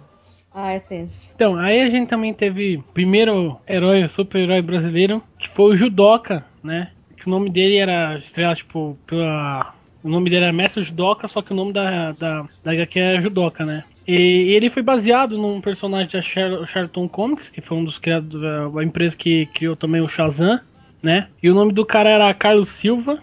Aí tem, tem tipo, conta, né, que ele, que, que ele foi tentar salvar uma pessoa, se, se atropelava com um caminhão, né? E o cara tipo, era tipo um mestre de, de judô. E quando ele foi. Quando ele ajudou o cara, o cara decidiu, né? Treinar judô pra ele. Uhum. E é muito estranho, cara, porque ele é todo verde com um kimono. Aí ele, tipo, imagina uma lanterna verde, sem um símbolo do bagulho do peito, sem lanterna, assim, o Hal Jordan, né? Não o Al Scott, com uma roupa de judô. Meu Deus. É muito estranho. Ele foi produzido pela Ebal, né? Que, que acho que foi o o Adolf Eisen que começou, né, a, a, tipo produzir a HQ, né, editar a HQ dele. Ele foi um dos e... criadores da Ebal, na verdade, né? É, exatamente. Os fundadores. Mas ele tinha superpoderes, tinha força, não? Ele só lutava judô? Não, só lutava judô. Dava um... do que ele tipo ele foi criado pelo Pedro Alniz e Eduardo Baron, né? Uhum. E era isso daí, né? Era tipo, a HQ era em formatinho, que é aquela formatinho que ficou bastante tempo, principalmente por causa da Abril, né? Sim. E aí é um personagem legalzinho. Legalzinho, né, né, cara, né? Porque é bem estranho. Ah, mas ele tem a sua importância histórica, né, mano? Tem, ele tem, uhum. porque depois disso, né, começou a, a vir vários personagens também brasileiros. A Marvel também tem personagem brasileiro, né? Mas ele foi o primeirão que foi produzido no Brasil, né? Feito no Brasil ele é altamente brasileiro, 100% hum, Brasil. lá na Marvel tem uma menina lá, Tubarão, já viu? Uma já. brasileira lá. ela é, é Recife. Ela é o quê? Ela é de Recife? Uhum. É de... Olha só o preconceito, só porque em Recife tem tubarão lá. Exatamente. é igual você fazer o homem macaco. Se você for fazer um coisa do Brasil, sei lá, o, o cara do, do jacaré do Papo Amarelo, sei lá. o Nagu do Papo Amarelo, como diria o Raul. Como, já foi dito no nosso cast inteiro, o Febrino vai colocar o link lá embaixo sobre a ditadura, os quadrinhos foi muito retaliado também, foi muita retaliação. Daí começaram a se juntar ao movimento político para contra a ditadura no meio de comunicação deles, que era, eles eram muito batidos com a perseguidos e os mais os chargistas, ilustradores e escritores não paravam não. Daí fizeram o jornal o Pasquim, que não é aquele cara que arranca camisa na novela lá, no Kubanacan. Isso, não é ele. e ele era no final das. Ele era no final. Ele era, o Pasquinha de 1969, se não me engano. E o pessoal. Ele era encabeçado pelo cartunista o, o Enfield, da Ave Graúna, que eu adoro aquela ave. E, mesmo assim, ele continuou sendo perseguido e eles não paravam. Tem uma charge, que é da, da própria ave, que está escrito gigante, assim, queremos o poder. E várias avezinhas embaixo.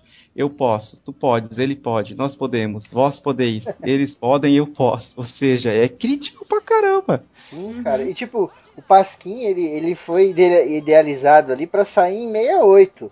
1968 aí. Só que não deu, cara, porque simplesmente os caras não tinham braço longo o suficiente, tá ligado? Pra uhum. levar um projeto desse pra frente era muito arriscado, era perigoso, a ditadura em cima, oh. aquela coisa. Só que aí em 69, como o Thiago falou, acabou saindo porque você teve pessoas como o próprio Ziraldo apoiando Isso. o projeto, cara. É ele é um fundador, ele é um dos fundadores. É, então quando vem um cara assim pica, fica muito mais fácil deles lançarem, né? Não que isso vai dar imunidade para ninguém tomar tiro nem nada, mas pelo menos é. conseguiram as tiragens. Né? E, o, e começou a vir mais gente mais famosa, como eu comentei do Enfield, começou a entrar Paulo Francis e Ivan Lessa, que eles eram jornalistas. O Milor, Milor Fernandes, saudoso, eu segui ele no, no, Twitter, ele morreu, coitado. Ele também era fazia parte do, do Pasquim, e o Pasquim durou muito tempo. Ele foi até 91. Mesmo quase depois da ditadura, ele continuou publicando suas ideias. Até dia 11 de novembro de 91. É, e tinha gente de fora que fazia trabalho sobre o Pasquim, cara. Tão foda que era o jornal, mano. Nego uhum. vinha de fora, né? A, a revista ali, ô, deixa eu fazer um trabalho para vocês e tal. Tipo hoje, uma parceria, né? Fazer uhum. uma parceria aí, não sei o que os caras, ah, faz aí, mano, vamos ver seu trabalho. Aí o cara mandava lá, se eles aprovassem, eles publicavam tal, maneiro pra caramba. Chico Buarque também ajudou, o Glauber Rocha, né, que é um cineasta... Ah, o Chico Buarque, ele... qualquer coisa que for contra a ditadura, deve estar tá vendendo manga lá na rua. Opa, daí que eu vou vender também. Verdade. Ruby eu... Fonseca também. Eu achei eles fizeram também uma, uma crítica pro Roberto Carlos, não fizeram? Na, nesse quadrinho eu tô viajando. Ah, na, não foi nesse. No Pasquim? É. Até que Provavelmente. tinha nascido ainda. É porque eu vi, eu tava vendo umas imagens aqui, umas páginas, tipo, ele, assim, sabe? Porque o, o Roberto Carlos ele era um grande charlatão também da ditadura. Eu, eu não gosto dele porque ele apoiava o negócio. Sim, sim. Cara, tem, tem uma, uma charge, não é nem um quadrinho, é uma charge, né? Do Pasquim. Que, mano, eu tô olhando aqui no celular. Esse cara é muito corajoso pra fazer esse tipo de coisa. É um general do exército andando assim, marchando, tá ligado? E ele vai cagando. E aí nessas paradas que ele vai cagando assim, vai tipo escrevendo as paradas da Constituição. Nossa! Quer dizer, o cara tá. Né? E mano, esse bagulho na época, você imagina, o cara senta lá, abre o jornal, pá! o cara tá muito corajoso, cara. E você sabe quem que é? É muito desse tipo, né? Não era crítica por baixo, assim, era crítica na cara, tipo, tapa na cara mesmo que os caras faziam. Sim, uhum. tem uma do Milor, que eu comentei agora do Milor, tem. Tá. Lembra da, da máxima da ditadura que era Brasil, ame ou deixa, né? Sim. Tem um cara de quatro e um generalzão gritando ame-o, e o cara de quatro. Ou deixa ele metendo o pé na bunda do cara, sabe? ah, eu já vi essa daí. Esse é do saudosíssimo Milor Fernandes. E muita gente foi presa, cara. Muita gente que trabalhava no Pasquim, ou que os militares achavam que trabalhava, né? É. Achava que tem que trabalhar, prendia o cara e tal. Foi... Imagina, o cara tá tomando água lá, aí do nada. Ei, você tá preso? É que, eu só vim entregar a carta aqui. Ah, não quero saber, você tá preso. e, e bom que nessa época é, que o surgimento do Pasquim começou a surgir bastante revistas independentes, né? Desde o Boré Editorial, que o Renfio era um encabeçado disso, Existe até hoje, tem um site deles que é muito simplesinho, ele comenta um pouco a história do Coboré Editorial, tem um histórico, fala dos 30 anos, 25 anos que eles têm.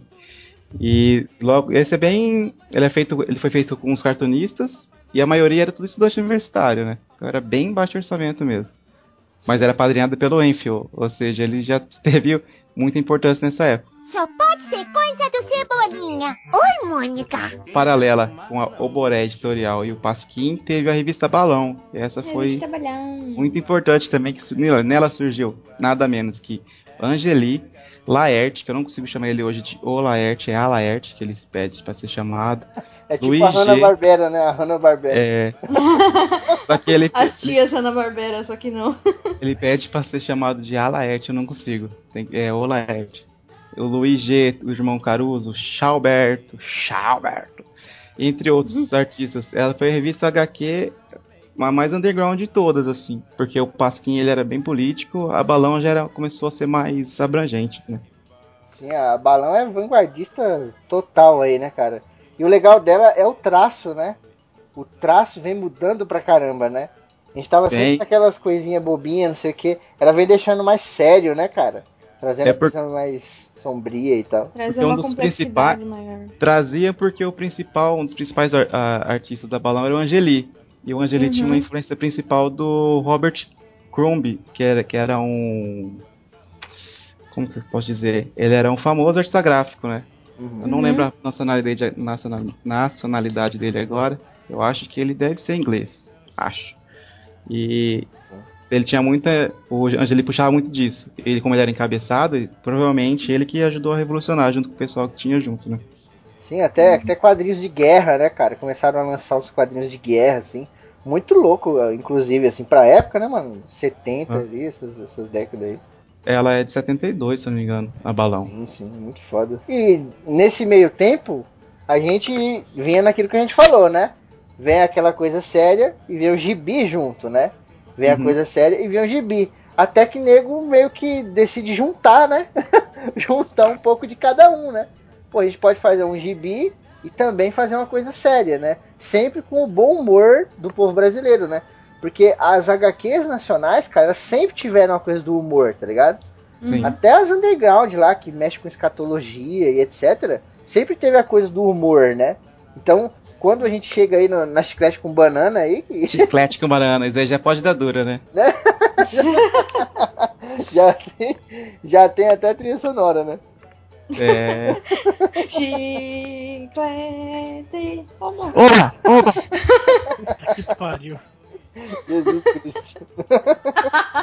Desculpa, foi uma sorte que eu.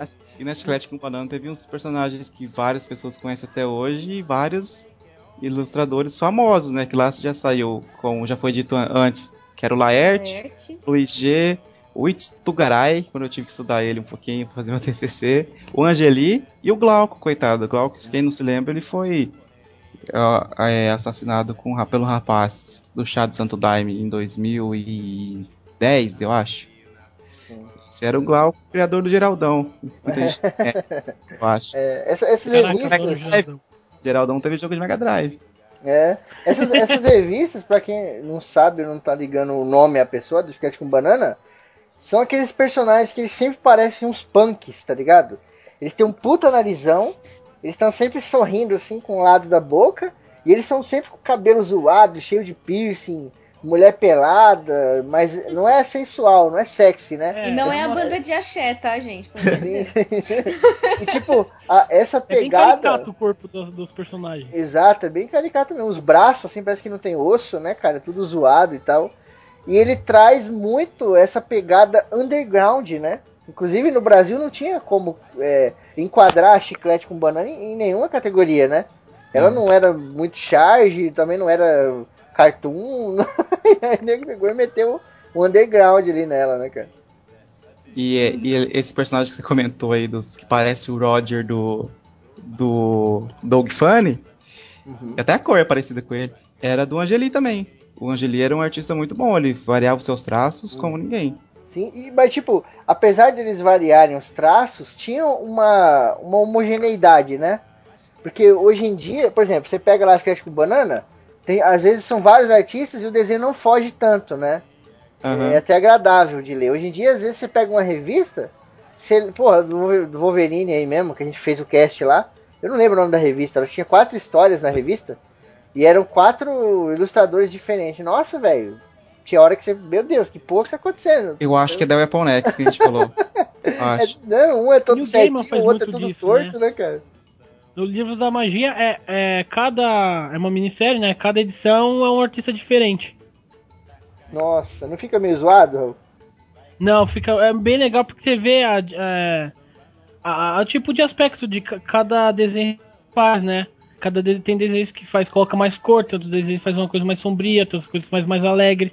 Eu, eu, acho muito, eu acho bem melhor. Eu não gosto muito da coisa muito igual, sabe? Eu gosto de coisa bem diferente. Por isso eu não leio tanto mangá quanto HQ. Porque mangá, como eles padronizaram o traço, ficou, tipo, só a história se lê. Porque o traço você não sabe quem é quem que desenha. Entendeu? Menos Verdade, você conhece muito o trabalho do cara. Agora HQ não, HQ, muito pessoal que gosta de HQ conhece o trabalho de cada pessoa. Por quê? Porque é um aspecto único do cara. Então eu acho isso muito bom, né? Você ter um traço único. Tipo o Alex Ross, sabe? Ah, Tá eu aí- defendo tá o- isso junto com você. Tá aí o, o Thiago, né, que é fã do Hobby Life, aí não deixa a gente mentir. Que isso? Derruba... Tá, Derruba minha conexão aí. Rob Life de Lee também, sério, não é? Dilly não é tão ruim não, cara. Ah, você viu o começo dele no Heróis Sem Lar, você vai falar a mesma coisa, é? Ah, começo é começo. Ah, Ah, o começo começou merda já. É só o cara desenhar ele com o pé enfiado na terra que não tem problema nenhum. Desenhar com a mão pra trás, né, pra não ter que fazer dedo. Ah, E o- tinha um pesadelo mesmo. E quem quiser mais saber mais sobre o Chiclete com Banana, procura as tirinhas dos personagens, tem os escrotinhos, Re- o Rebordosa, que é bem conhecido, o Geraldão, Piratas do Tietê. Teve uma série na Globo chamada Aline, não sei se vocês lembram. É, que passa, eu lembro. Os Piratas Nossa. do Tietê, aliás, tá lançando ultimamente aí encadenado. Ah, é? Tem, tem saber. antologia, cara. Tem antologia da Chiclete aí por, sei lá, 10 conto aí com 50 volumes. Ah, acho, acho. O Laerte E- tava um tempo na Fix, acho que 2013 ele tava na FIC lá, autografando, porque tá, lança- tá relançando várias coisas do, do Laerte ultimamente. Sim, tá mesmo. E como comentei sobre essa série da Globo que é chamada Aline, é do Adão Itsu- Itsugarai. É uma tirinha também que quiser ir atrás pesquisar. É, e, e são, como o Febrini falou, ele é bem parecido com o traço do Angeli. E não tem nada a ver uma com a outra, assim. A história do Rebordosa com, com a Aline tem nada a ver, mas os traços são bem parecidos. Sim. É tipo, tem a marca do cara, mas não fica tão desagradável assim, tá ligado? Tipo, eu, eu não, não gosto, o Raul falou, eu não gosto de ver revista muito diferente, cara. Essa pegada que o Raul falou do livro da magia, eu acho inteligente, né? Porque você tem o desenho de acordo com o tom da revista, né? Então, Uhum. por exemplo, você tá passando por uma parte mais sombria, então o desenho é sombrio. Mas tem revista que não, cara. É o mesmo tom, a mesma coisa, a mesma história e o desenho é completamente diferente, né? O Hulk sofre pra caralho com isso. A cabeça do Hulk, cada revista ela tá de um tamanho, cara. É, isso é verdade. O melhor desenho do, do Hulk foi o Mike Deodato. Uhum, É, sim. mas igual você falou de começo de carreira, ver o come- ver o começo de carreira deu dado também. Toma essa aí. Só pode ser coisa do Cebolinha. Oi, Mônica. Os anos 90 foi legal que começou, começou aquela coisa no final dos anos 70, começo dos anos 80 até metade, começou aquela coisa de graphic novel, né? Que foi um termo que foi criado pelo Will Eisner, né? Com, com acho que é com alguma coisa de Deus, que é a HQ dele que eu não lembro agora, né? Né? Aventura de Nova York também, tem várias. Então, com isso, né, começou a ter as histórias mais sérias, né, mais adultas, como o Atman, Piada Mortal, entre outras coisas. O Brasil também começou a ter, criar essa coisa de coisa mais adulta, né? O quadrinho começou a ficar mais adulto, apesar do Brasil ser uma coisa que transpõe bastante, tanto como o Febrinho falou, ia para criança e ia para adulto. No, assim, nos Estados Unidos começou como criança, foi coisa de criança até um tempinho, e começou a ficar mais adulto a partir do final dos anos 70 para os anos 80 e foi indo. Né? Aqui no Brasil foi sempre variando. Então o- o Brasil também começou a colocar as coisas mais adultas, né? Começou a criar coisas mais adultas nos anos 90. E como teve também várias crises econômicas no Brasil, né? Aí isso também foi, começou a voltar aquela coisa de crítica social. As histórias em quadrinhos aqui, as histórias em quadrinhos internacionais que vieram pra cá e tal e foram traduzidas, elas ganharam mais impulso depois da primeira e a segunda Bienal de Quadrinhos do Rio de Janeiro. Foi em 91 e 93. Aí a terceira que foi em Belo, em Belo Horizonte em 97. Aí, é, lá nessas, nessa Bienal tinha alguns nomes estrangeiros também e bastante nome nacional lá é, autografando o quadrinho. Tipo a San Diego Comic Con, só que tipo em menor escala, sabe? Sim, sim. Cara, o- os anos 90 do quadrinho nacional, eu sempre imagino de uma forma. Cara, isso não sai da minha cabeça. eu imagino. Sabe aquele quadrinista que tá no, no apartamento dele? O apartamento dele quase não tem móveis, tá tudo escuro, ele só tá no meio ali com aquela mesa, né? Com aquela prancheta enorme, né? E aí uma luminária em cima, aquela coisa bem sombria. Os anos 90 pra mim é isso, cara. E isso acho que sai ali e traduz pros desenhos, né? O Lourenço Motarelli, puta cara, os desenhos dele são muito no ar, né? Me lembra Aham. muito Sin City, né? Bastante, Sin City, bastante. assim e tal. Puta, eu acho do caralho isso, cara. É uma coisa que a gente não tinha nas décadas passadas, né? Isso que ele começou como cenarista do Maurício Maurício de Souza, pra você ter ideia. Como o cara era É. foda. E tipo, as artes do Lourenço, sei lá, não tô falando que as outras não sejam, mas é, é arte pura, né, cara? É arte. Às vezes ele desenha uma mulher sentada na escada, com a alça do vestido caindo e, sei lá, fumando um cigarro. E, mano, a forma quando ele põe a sombra e tal, aquela coisa preta e branca, você olha e você fala, caralho, isso é muito bonito. O, Ofeli- o Ofeliano também era assim, bem parecido. É eu acho que era, eu acho que era mais tendência, né? É, sim, sim. Igual tendência do, Tendência. Tendência do chiclete com banana era bem, digamos, caricata, dele já foi partido mais estilo de agora pra quem pra con- contextualizar quem conhece a Tex, é isso, a Tex. Sim. É, Era bem, bem parecida com ela mesmo. Só, só que, tipo, a Tex ainda ela tem bastante balão, né? A Tex ela tem muita. É, a Tex ela é muito escrita. história, é, só muito- que eu falo traço, não as Sim, histórias. sim. Mas o traço já é mais proporcional, né? Por assim dizer e tal. É bem legal, cara. E a temática western não deixa tanto assim transparecer no ar alguma coisa. Sim, sim. A Ah, ah. Tex, a Tex não, é o, per- o Tex não é o personagem de quadrinho lá, italiano lá. Isso, um cowboy. É a Tex que fala, não é o Tex? Não, a revista Tex. A revista tem. Ah, tá. É igual, é igual a Tex. revista Mad. É, É, tá certo. é maneiro. A gente fez um Meia Lua Drops aí. Eu, o Vertamate e o André lá do Meia Lua pra Frente Soco, falando sobre a revista Tex lá. E foi bem legal. Vai ter link no post aí também. No quadrinho nacional foi, foi muito baixo mesmo. Porque é por causa da crise, investimento em quadrinhos acho que estava mais segundo plano. Foi onde começou a debandar artistas pra fora, né? Fazer desenho pra Marvel. Teve É que eu ia vários. falar. Né, começou, Aí- mano, começou aqui, teve também invasão britânica, que é né, que nem os quadrinhos também. Teve, começou a ter invasão brasileira. Então vários quadrinistas talentosos aqui no Brasil começou aí lá pra fora. O Mike Deodato Jr. foi um deles, né? É, o, o, exterior, ele sempre teve um olhinho no Brasil, né? Que o Brasil fazia aquelas coisas, ele sempre gostou. Só que o que acontecia? O Brasil pegava muita coisa lá de fora, né? E tem uma parada que o Brasil começou a fazer que era trabalhos exclusivos para exportação. E a gente acabou passando batido. Isso aí, meados de 80, por ali. Então, às vezes, tinha cara que fazia o quadrinho já para vender para fora, para os Estados Unidos, né? Aqui dentro o cara não vendia, porque ele sabia que não ia vender. Então, ele fazia essa parada para exportar lá para fora.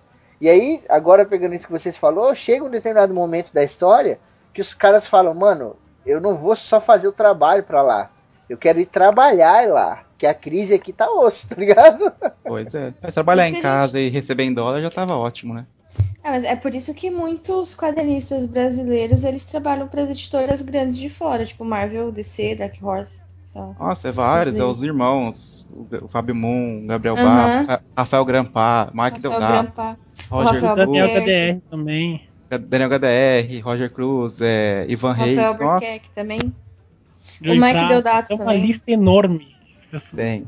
E tudo isso começou na crise, isso foi bom para eles, porque foi, no, foi o, na crise dos quadrinhos nacionais, só que foi pro Brasil, que a produção foi muito baixa. Nessa época, Sim. quadrinho no Brasil brasileiro nós íamos ter bastante nessa época só a Turma da Mônica e Didi. Porque é. foi assim que aconteceu. a Turma da Mônica ficou muito maior, teve. começou a ter marketing de tudo que é produto, né? Começou Porra, também a ter um parque, parque da, teve dois, né? Um em Curitiba e no, aqui em São Paulo. E um em Angola. Caraca, na Angola, as crianças tinham dinheiro pra pagar. Angola. Eita! olha aí, o Raul, olha o Raul aí. Corta nada, te vejo mercadinho. Olha ele, olha ele. Mas, é, não sei quantos. Caraca, na Angola, ô louco.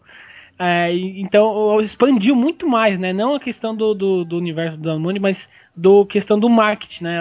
Foi o que mais teve assim de grande, né?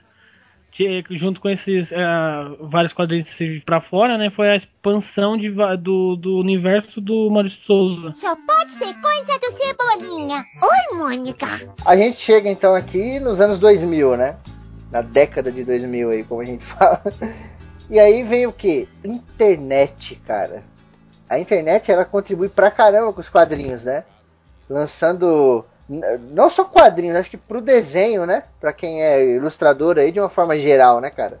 Uhum. Porque ela traz o quê? Facilidade, né?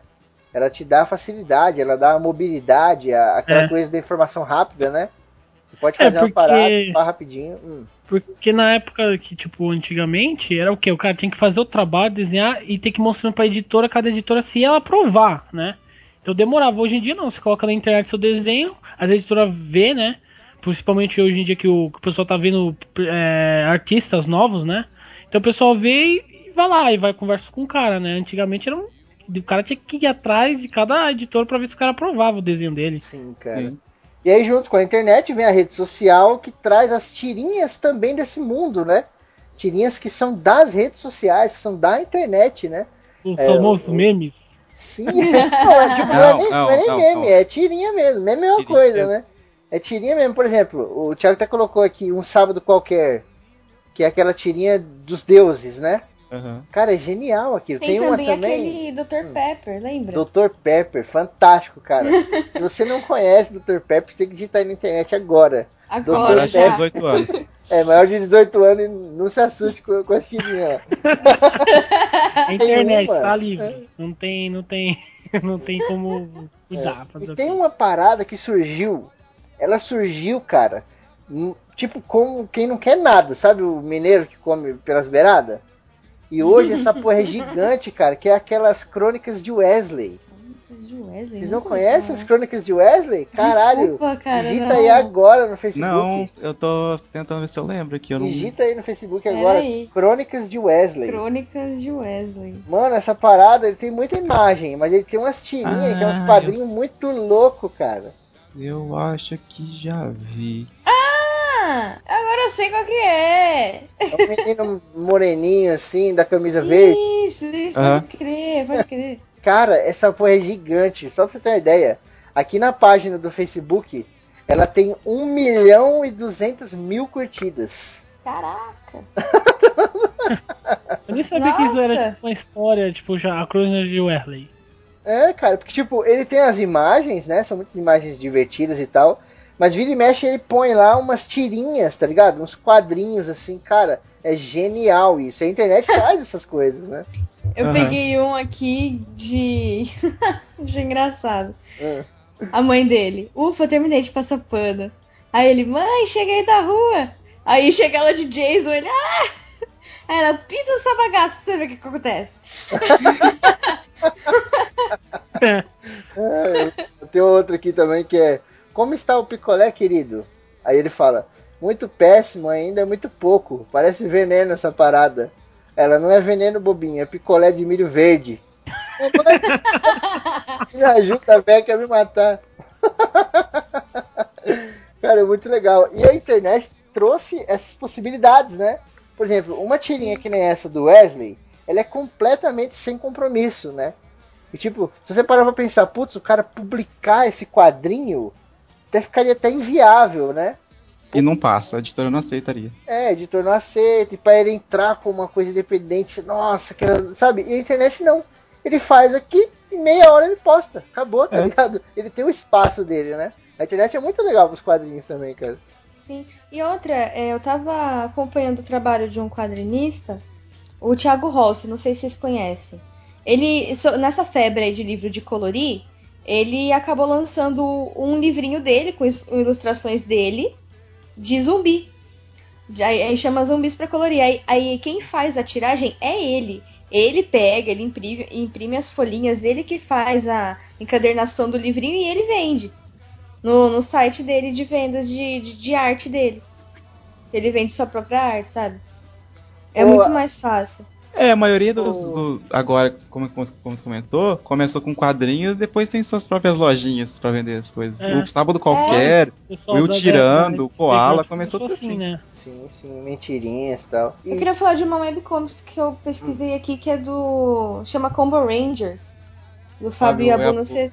É, eu, é eu que tinha... eu vi que não tava na, ah, na pauta. É dos 90, acho que o Combo Ranger é 2000, eu lembro que eu li Sim, na revista. Já é bem, bem famosinha, né, Combo Rangers aí. É. Acho que era. Não, é no, no começo do século XXI mesmo.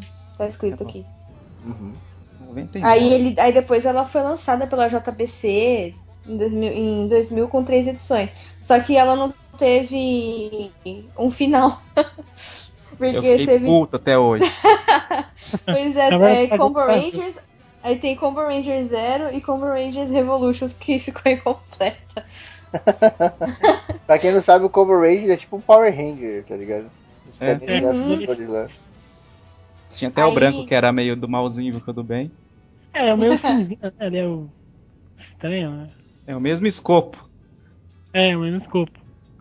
Eu gostava bastante, eu lia, passava naquela revista da Cartoon Network, tinha alguns, né? E aí tinha vários como eu achava da hora. Eu pensava que era os Power Rangers na época, na verdade. Eu, na verdade, eu pensava que era tipo Power Rangers brasileiro. Aí depois que eu fui descobrir que não, que era uma, uma coisa. Eu nem sabia que era brasileiro naquela época, eu só fui descobrir bem depois. Foi aí que eu conheci o seu cérebro. com, com, a internet vem uma parada que hoje acho que é uma das um dos maiores geradores de quadrinhos ever, né? Que são os agregadores, né? De grana, né, cara? São os sites, né? os crowdfundings, exatamente que é onde você apro- apresenta o seu projeto, né? Olha, eu tenho aqui uma HQ que ela fala de um samurai vampiro. E aí eu quero publicar, e eu preciso de mil reais para publicar. E aí quem quiser me ajudar, tem aí a parada, é tipo o Patreon do ACC aí, né? Isso que eu ia falar, é outra coisa. Só que ela tem um limite, né? O Patreon nosso, ele é mensal, né? Você é, paga por o, mês e tal. Sim, ah, hum. O Kickstarter, o cartaz, desculpa interromper, mas ele, tipo, ele tem uma meta, por exemplo, o cara quer 10 mil reais, né? Aí ele pode passar, mas é tipo, tem um tempo, né? O cara até 7 de agosto do, do ano que vem, o cara tem que fazer isso, né? Aí, mas se pode passar e continua, continua. Aí, o que, que ele faz depois com o dia que, que passa, eu não sei, mas pode passar de boa, né? Só que não é mensal, né? Que nem o, Pat o Patreon você coloca sim, lá, sim. aí fica marcado e cada mês, é cada pessoa que vai colocando, aí vai aumentando mensalmente, né? Tem o cartaz data, não. Né? É, tem uma data. Cartaz não, tipo, ou Kickstar, né? É, tipo, acabou aquilo, aí vai pro dinheiro pro cara, metade vai para pro site, né? Cada site é diferente o tanto de juros, né?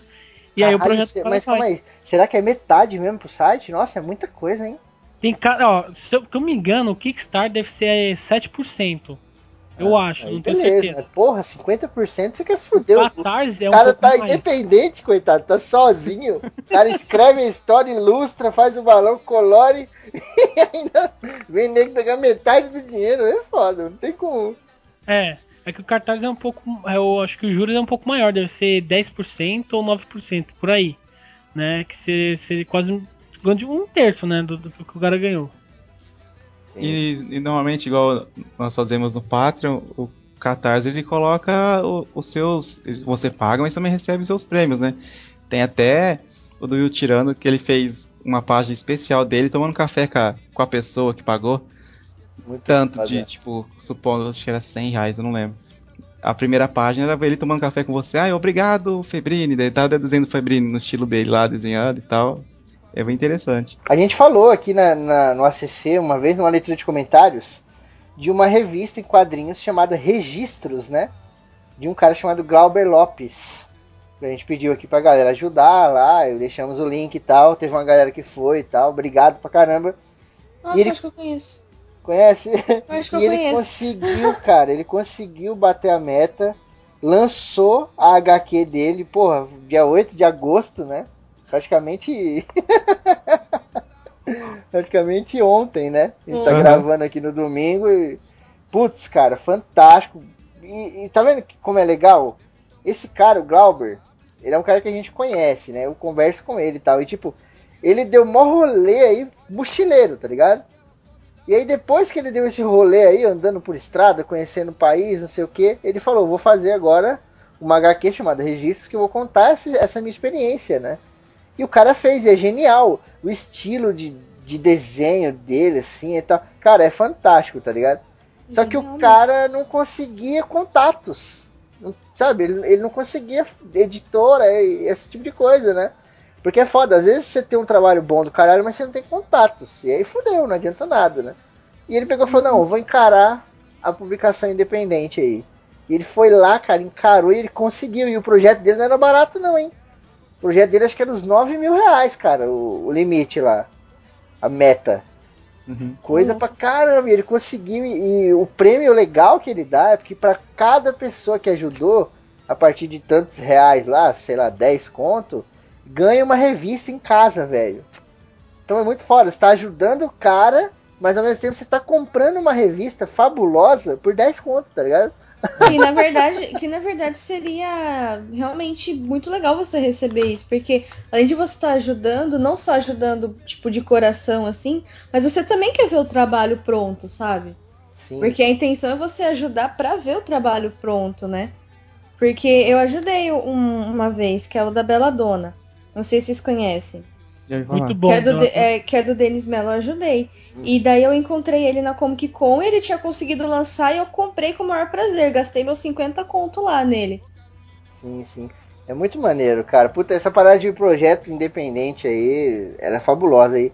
Graças à internet, né? A importância é. da internet aí. E é da onde surge, surge artistas que você nem imagina. Igual é. comentando também, teve os nossos amigos renegados, apoiou o Pétalas, do Gustavo Borges da Chris, da Chris Petter, uhum. que é um, um, projeto muito bom também. Esse tinha que sair, tá, como do, do Glauber Borges, também conseguiu atingir sua meta e tá aí. E, e coisa que a editora não, não, não, é. não valoriza, Quad né? também é uma, uma puta HQ que agora já tá lançando segunda já, bagulho muito bom também. Tem vários, cara, eu acho que é 3 to 1 Fast Comics também. Ah, pode crer. Esse daí eu ia falar desse também. Na, na Fast Comics eles estavam também apresentando o trabalho dele, também é muito bom. Tem muito trabalho de cara muito talentosos, né? Um, um, o primeiro, acho que a primeira HQ independente que eu comprei, que é a Mad Box, era. Eram, esses caras participavam desse 3 1 aí. Os, Não, é muito bom o desenho deles. Você já chegou a ver? É muito legal mesmo, porque é, é. cada um tem um estilo diferente. E, tipo, um desenha mangá, o outro desenha quadrinhos mesmo. Aí tem uma outra que ela já desenha um desenho, tipo, um pouco mais fofo. São 10 desenhistas, né? Uhum. E cada um tem, tem a sua historinha ali. Aí e cada um desenha do seu jeitinho. Cara, é muito legal. Eu gostei muito. É da hora que eles já estão fazendo outra, uma continuação já. Sim. Né? Que o bagulho ficou, deu bastante dinheiro, né? O, na, na Catarse, então eles já estão fazendo a continuação já, que também é muito bom. Eu tô esperando pra, pra, poder completar a minha equipe, porque eu tenho uma só por enquanto. É, além desses, desses projetos, tem também o projeto da Liz Bordella e as Piratas do Espaço. Ah, eu vou falar das minhas piratinhas. Que é da Germana, da Germana Viana, que ela é esposa do Rogério Saladino, ex-editor da Panini. Que ele aí editava os quadrinhos do Wolverine e tal. E é muito legal o trabalho dela. Ela, tipo, conseguiu lançar uma uma, uma HQ das, das piratas por uma editora, não é trabalho do Catarse, mas é. Mas ela conseguiu por uma editora, a Jambô. Uhum. E, cara, a historinha, as historinhas que ela lança né, no blog dela são muito legais. Fora a HQ também. Quem quiser procurar aí, é nóis. sim, sim. Vai ter link no post aí também e tal. Só pode ser coisa do Cebolinha. Oi, Mônica. E falando do, do querendo ou não, muita gente pode achar ruim, mas o principal nome dos quadrinhos brasileiro é o Maurício de Souza, né? Isso Sempre vai ser. Eu acho que é inegável. Em 2009 ele completou 50 anos de carreira, pra você ter ideia. daí, come daí, começou a fazer o Sidney Guzman, que é o editor-chefe dele, braço direito. Começou a pegar 50 artistas diferentes para fazer a chamada MSP 50, em homenagem aos 50 anos do Maurício de carreira e começar a fazer 50. Pegava personagens dele, ou seja, pegava lá, a gente comentou, o Will tirando. Pega o tirando, vamos ver que personagem vão dar pra ele. Dá o louco pra ele fazer. Pega o Gustavo Duarte, dá o Chico Bento. E, vai, e foi se parando. Ele fez, e foi tão sucesso a primeira que teve MSP 50, MSP mais 50 e MSP novos 50, ou seja, já passou por 150 artistas diferentes, todos os personagens da Mônica. Isso vendeu pra caramba. Daí surgiu a ideia se eu não me engano, em 2013, que surgiu a ideia de fazer os graphics MSP, que era a mesma, a mesma ideia de pegar um, um artista e dar um personagem da Mônica para ele, do universo do Mauro de Souza, para ele fazer, desenvolver uma história. Aí começou, aí foi um, um boom, assim, de artistas mostrando seus talentos com personagens que a gente já conhecia num traço ah, desde que a gente nasceu, né? Sim. Sim. Cara, me julguem, mas eu só li uma eu só li a Laços até agora. E, mano, eu vou falar que não me interpretem mal. tipo, as HQs do New Gaiman, elas têm uma coisa que é muito diferente dessa super-herói que a gente vê, né? Que ela uhum. mexe muito com o seu sentimento, né, cara? É com o sentimento, é com a sua mente, né? Você interpreta, você viaja ali, não sei o que. E, cara, essas MSP, elas são muito nessa pegada, velho. Muito. Que ela mexe muito com os sentimentos, tá ligado? As artes são lindas, fantásticas. Mas o que é passado através da arte que é o que te pega, tá ligado? Não uhum. é só a figura deles ali, ou o jeito do personagem, não. É o que ele faz, como ele faz, como a história se desenrola, tá ligado? Cara, é muito foda, cara. Pra você ter ideia, a primeira leva de gráfica MSP começou com o Astronauta, do Danilo, com Danilo Beirute, a Mônica, a La, é Laços, igual você leu, que é do Vitor e da Luca Fadi, o Chico Bento do Gustavo Duarte. E o, é, o Gustavo Duarte eu adoro o traço dele. Chico Bento é, eu acho a melhor gráfica até agora. Mais divertido, assim. Cara, e essa do Chico Bento é da hora mesmo. Piteco Inga, mano, do Chico. Cara, é foda demais essa daí. E como você, de novo, acho que eu vou ser você julgado uma vez porque eu não gostar muito do, do folclore. O Piteco não me, é a que eu não gostei. Pô, Tanto é... até doei pro nosso amigo ouvinte aí, Fernando Camargo. Cara, é muito pra bom. ele. Eu conheci o Chico na Fast Comics, né? Aí eu falei com ele, falou, você pretendia fazer continuação, ele disse que não sabe, porque tem muito trabalho. Eu queria muito que tivesse, né? Porque uhum. É, ele pega, ele transformou o Piteco num personagem quase, eu até falei pro, pro Dizar, né, o Kut eu falei, ele transformou quase que um Conan brasileiro, sabe? A aventura dele é muito foda. Ele transformou o cara um pouco. Ficou bem mais sério, né? Se for das HQ, é o mais teor adulto, né? De todas. Eu, é, cheguei eu até a ver, Eu cheguei até a ver a arte da, da Engar. E é, é muito louco, cara. É uma par de coisa na cena, assim, que você fica, caralho. Eu vou comprar novamente. Eu vou comprar novamente só pra ter na coleção, mas eu realmente não gostei. E aí a segunda leva foi com, com, com seis, aí já começou com quatro, agora já são seis. que é o, Danilo Be o astronauta Danilo Beruti também, que é a singularidade. A turma da Mônica Laços continuou. Essas são as duas continuações, né? A Mônica e o astronauta tiveram continuações. Levei as novas, que era o, o Penadinho, o Turma da Mata, que tem o famoso Jatolhão que a gente comentou, do Pomarola. O Papa Capim, o índiozinho, deve ser vizinho do Madeira. Ei, Madeira, Papa Capim ali, ó. e, e o Bidu. Louco. E a história do Bidu, cara, é, você que, que é sentimental assim, vai gostar muito também dela. A turma da mata tem o já Bidu saiu. Caminhos, não tem? Ah, não, já, já falou, né, do Bidu Caminhos. Sim, sim. É, acabei de falar. A ah, turma da mata, sorry. A turma da mata já saiu ou ela vai sair ainda? Ela vai sair a próxima. Ah, já ano saiu. que vem, vai sair em fevereiro do ano que vem. A turma da mata, ele lançou, o Sidney Guzman lançou os previews semana passada. Então, Cara, eu, eu, sair esse meio muito, eu queria ver muita arte dela, como é que vai ficar. O Roger Cruz, ela é né, muito bizarra, desenha. né? Ela é muito então, bizarra, né, cara? O que eu acho da hora dessa MSP gráfica, ela traz o público que lê é, normalmente o gráfico novo mais adulto, né?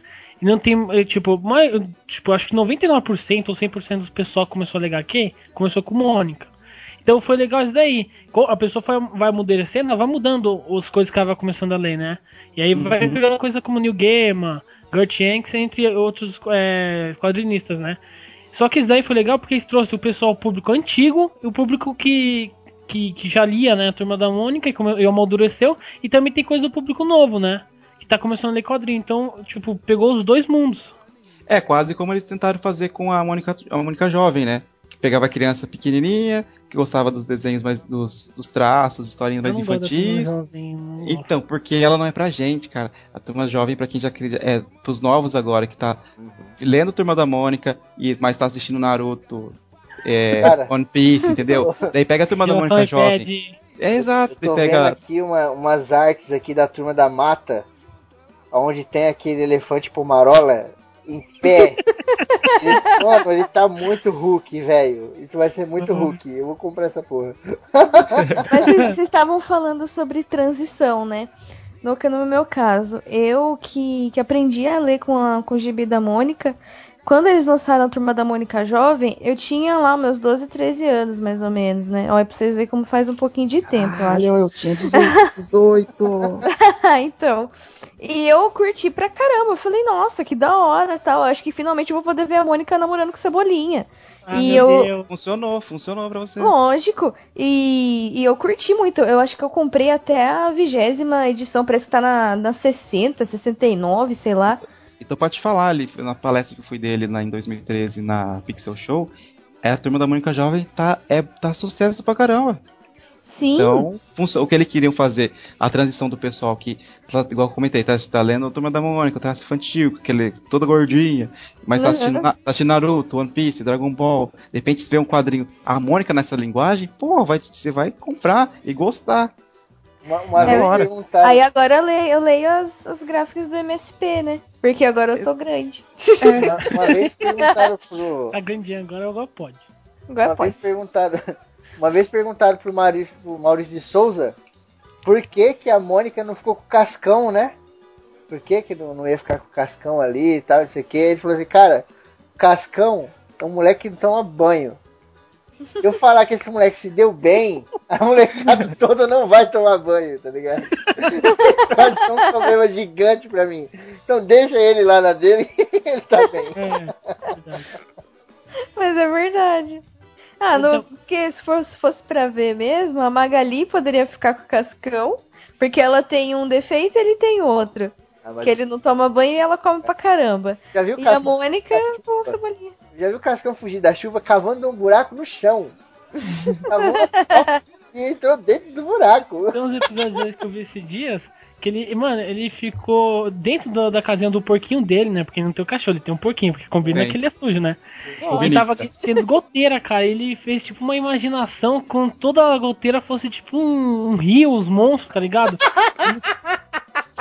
Aí ele pede pra mãe dele, porque a mãe dele primeiro pede pra ele colocar balde, né, pra goteira. Uhum. Aí ele fica, ah, não, não acredito. Aí ele faz tipo uma aventura, assim, imaginativa. Aí a gota é tipo um riacho. E aí o, as outras gotas é tipo uns bichos. Aí no final ele, a mãe dele, ele finge que tá com medo da água, né? Que na verdade tem medo, ele acho que tá doente, ele finge. Aí ele vai ficar lá fora, né? Ele fica lá fora com o porquinho, daí fala, ah, melhor ficar aqui que é mais seguro. Essa porra de dar risada até hoje, é tipo Chaves, né, cara? Não é, é perde a graça nunca, né? E já, joga a primeira pedra, quem não vai na, na, na, banca de jornal, pega uma revista da Mônica e vai nas páginas final ver. Na página final, exato. As três quadrinhos. Ele me entende. Ai, muito bom, cara. E que é legal que a MSP ela deu oportunidades para vários quadrinistas que começou faz pouco tempo, né?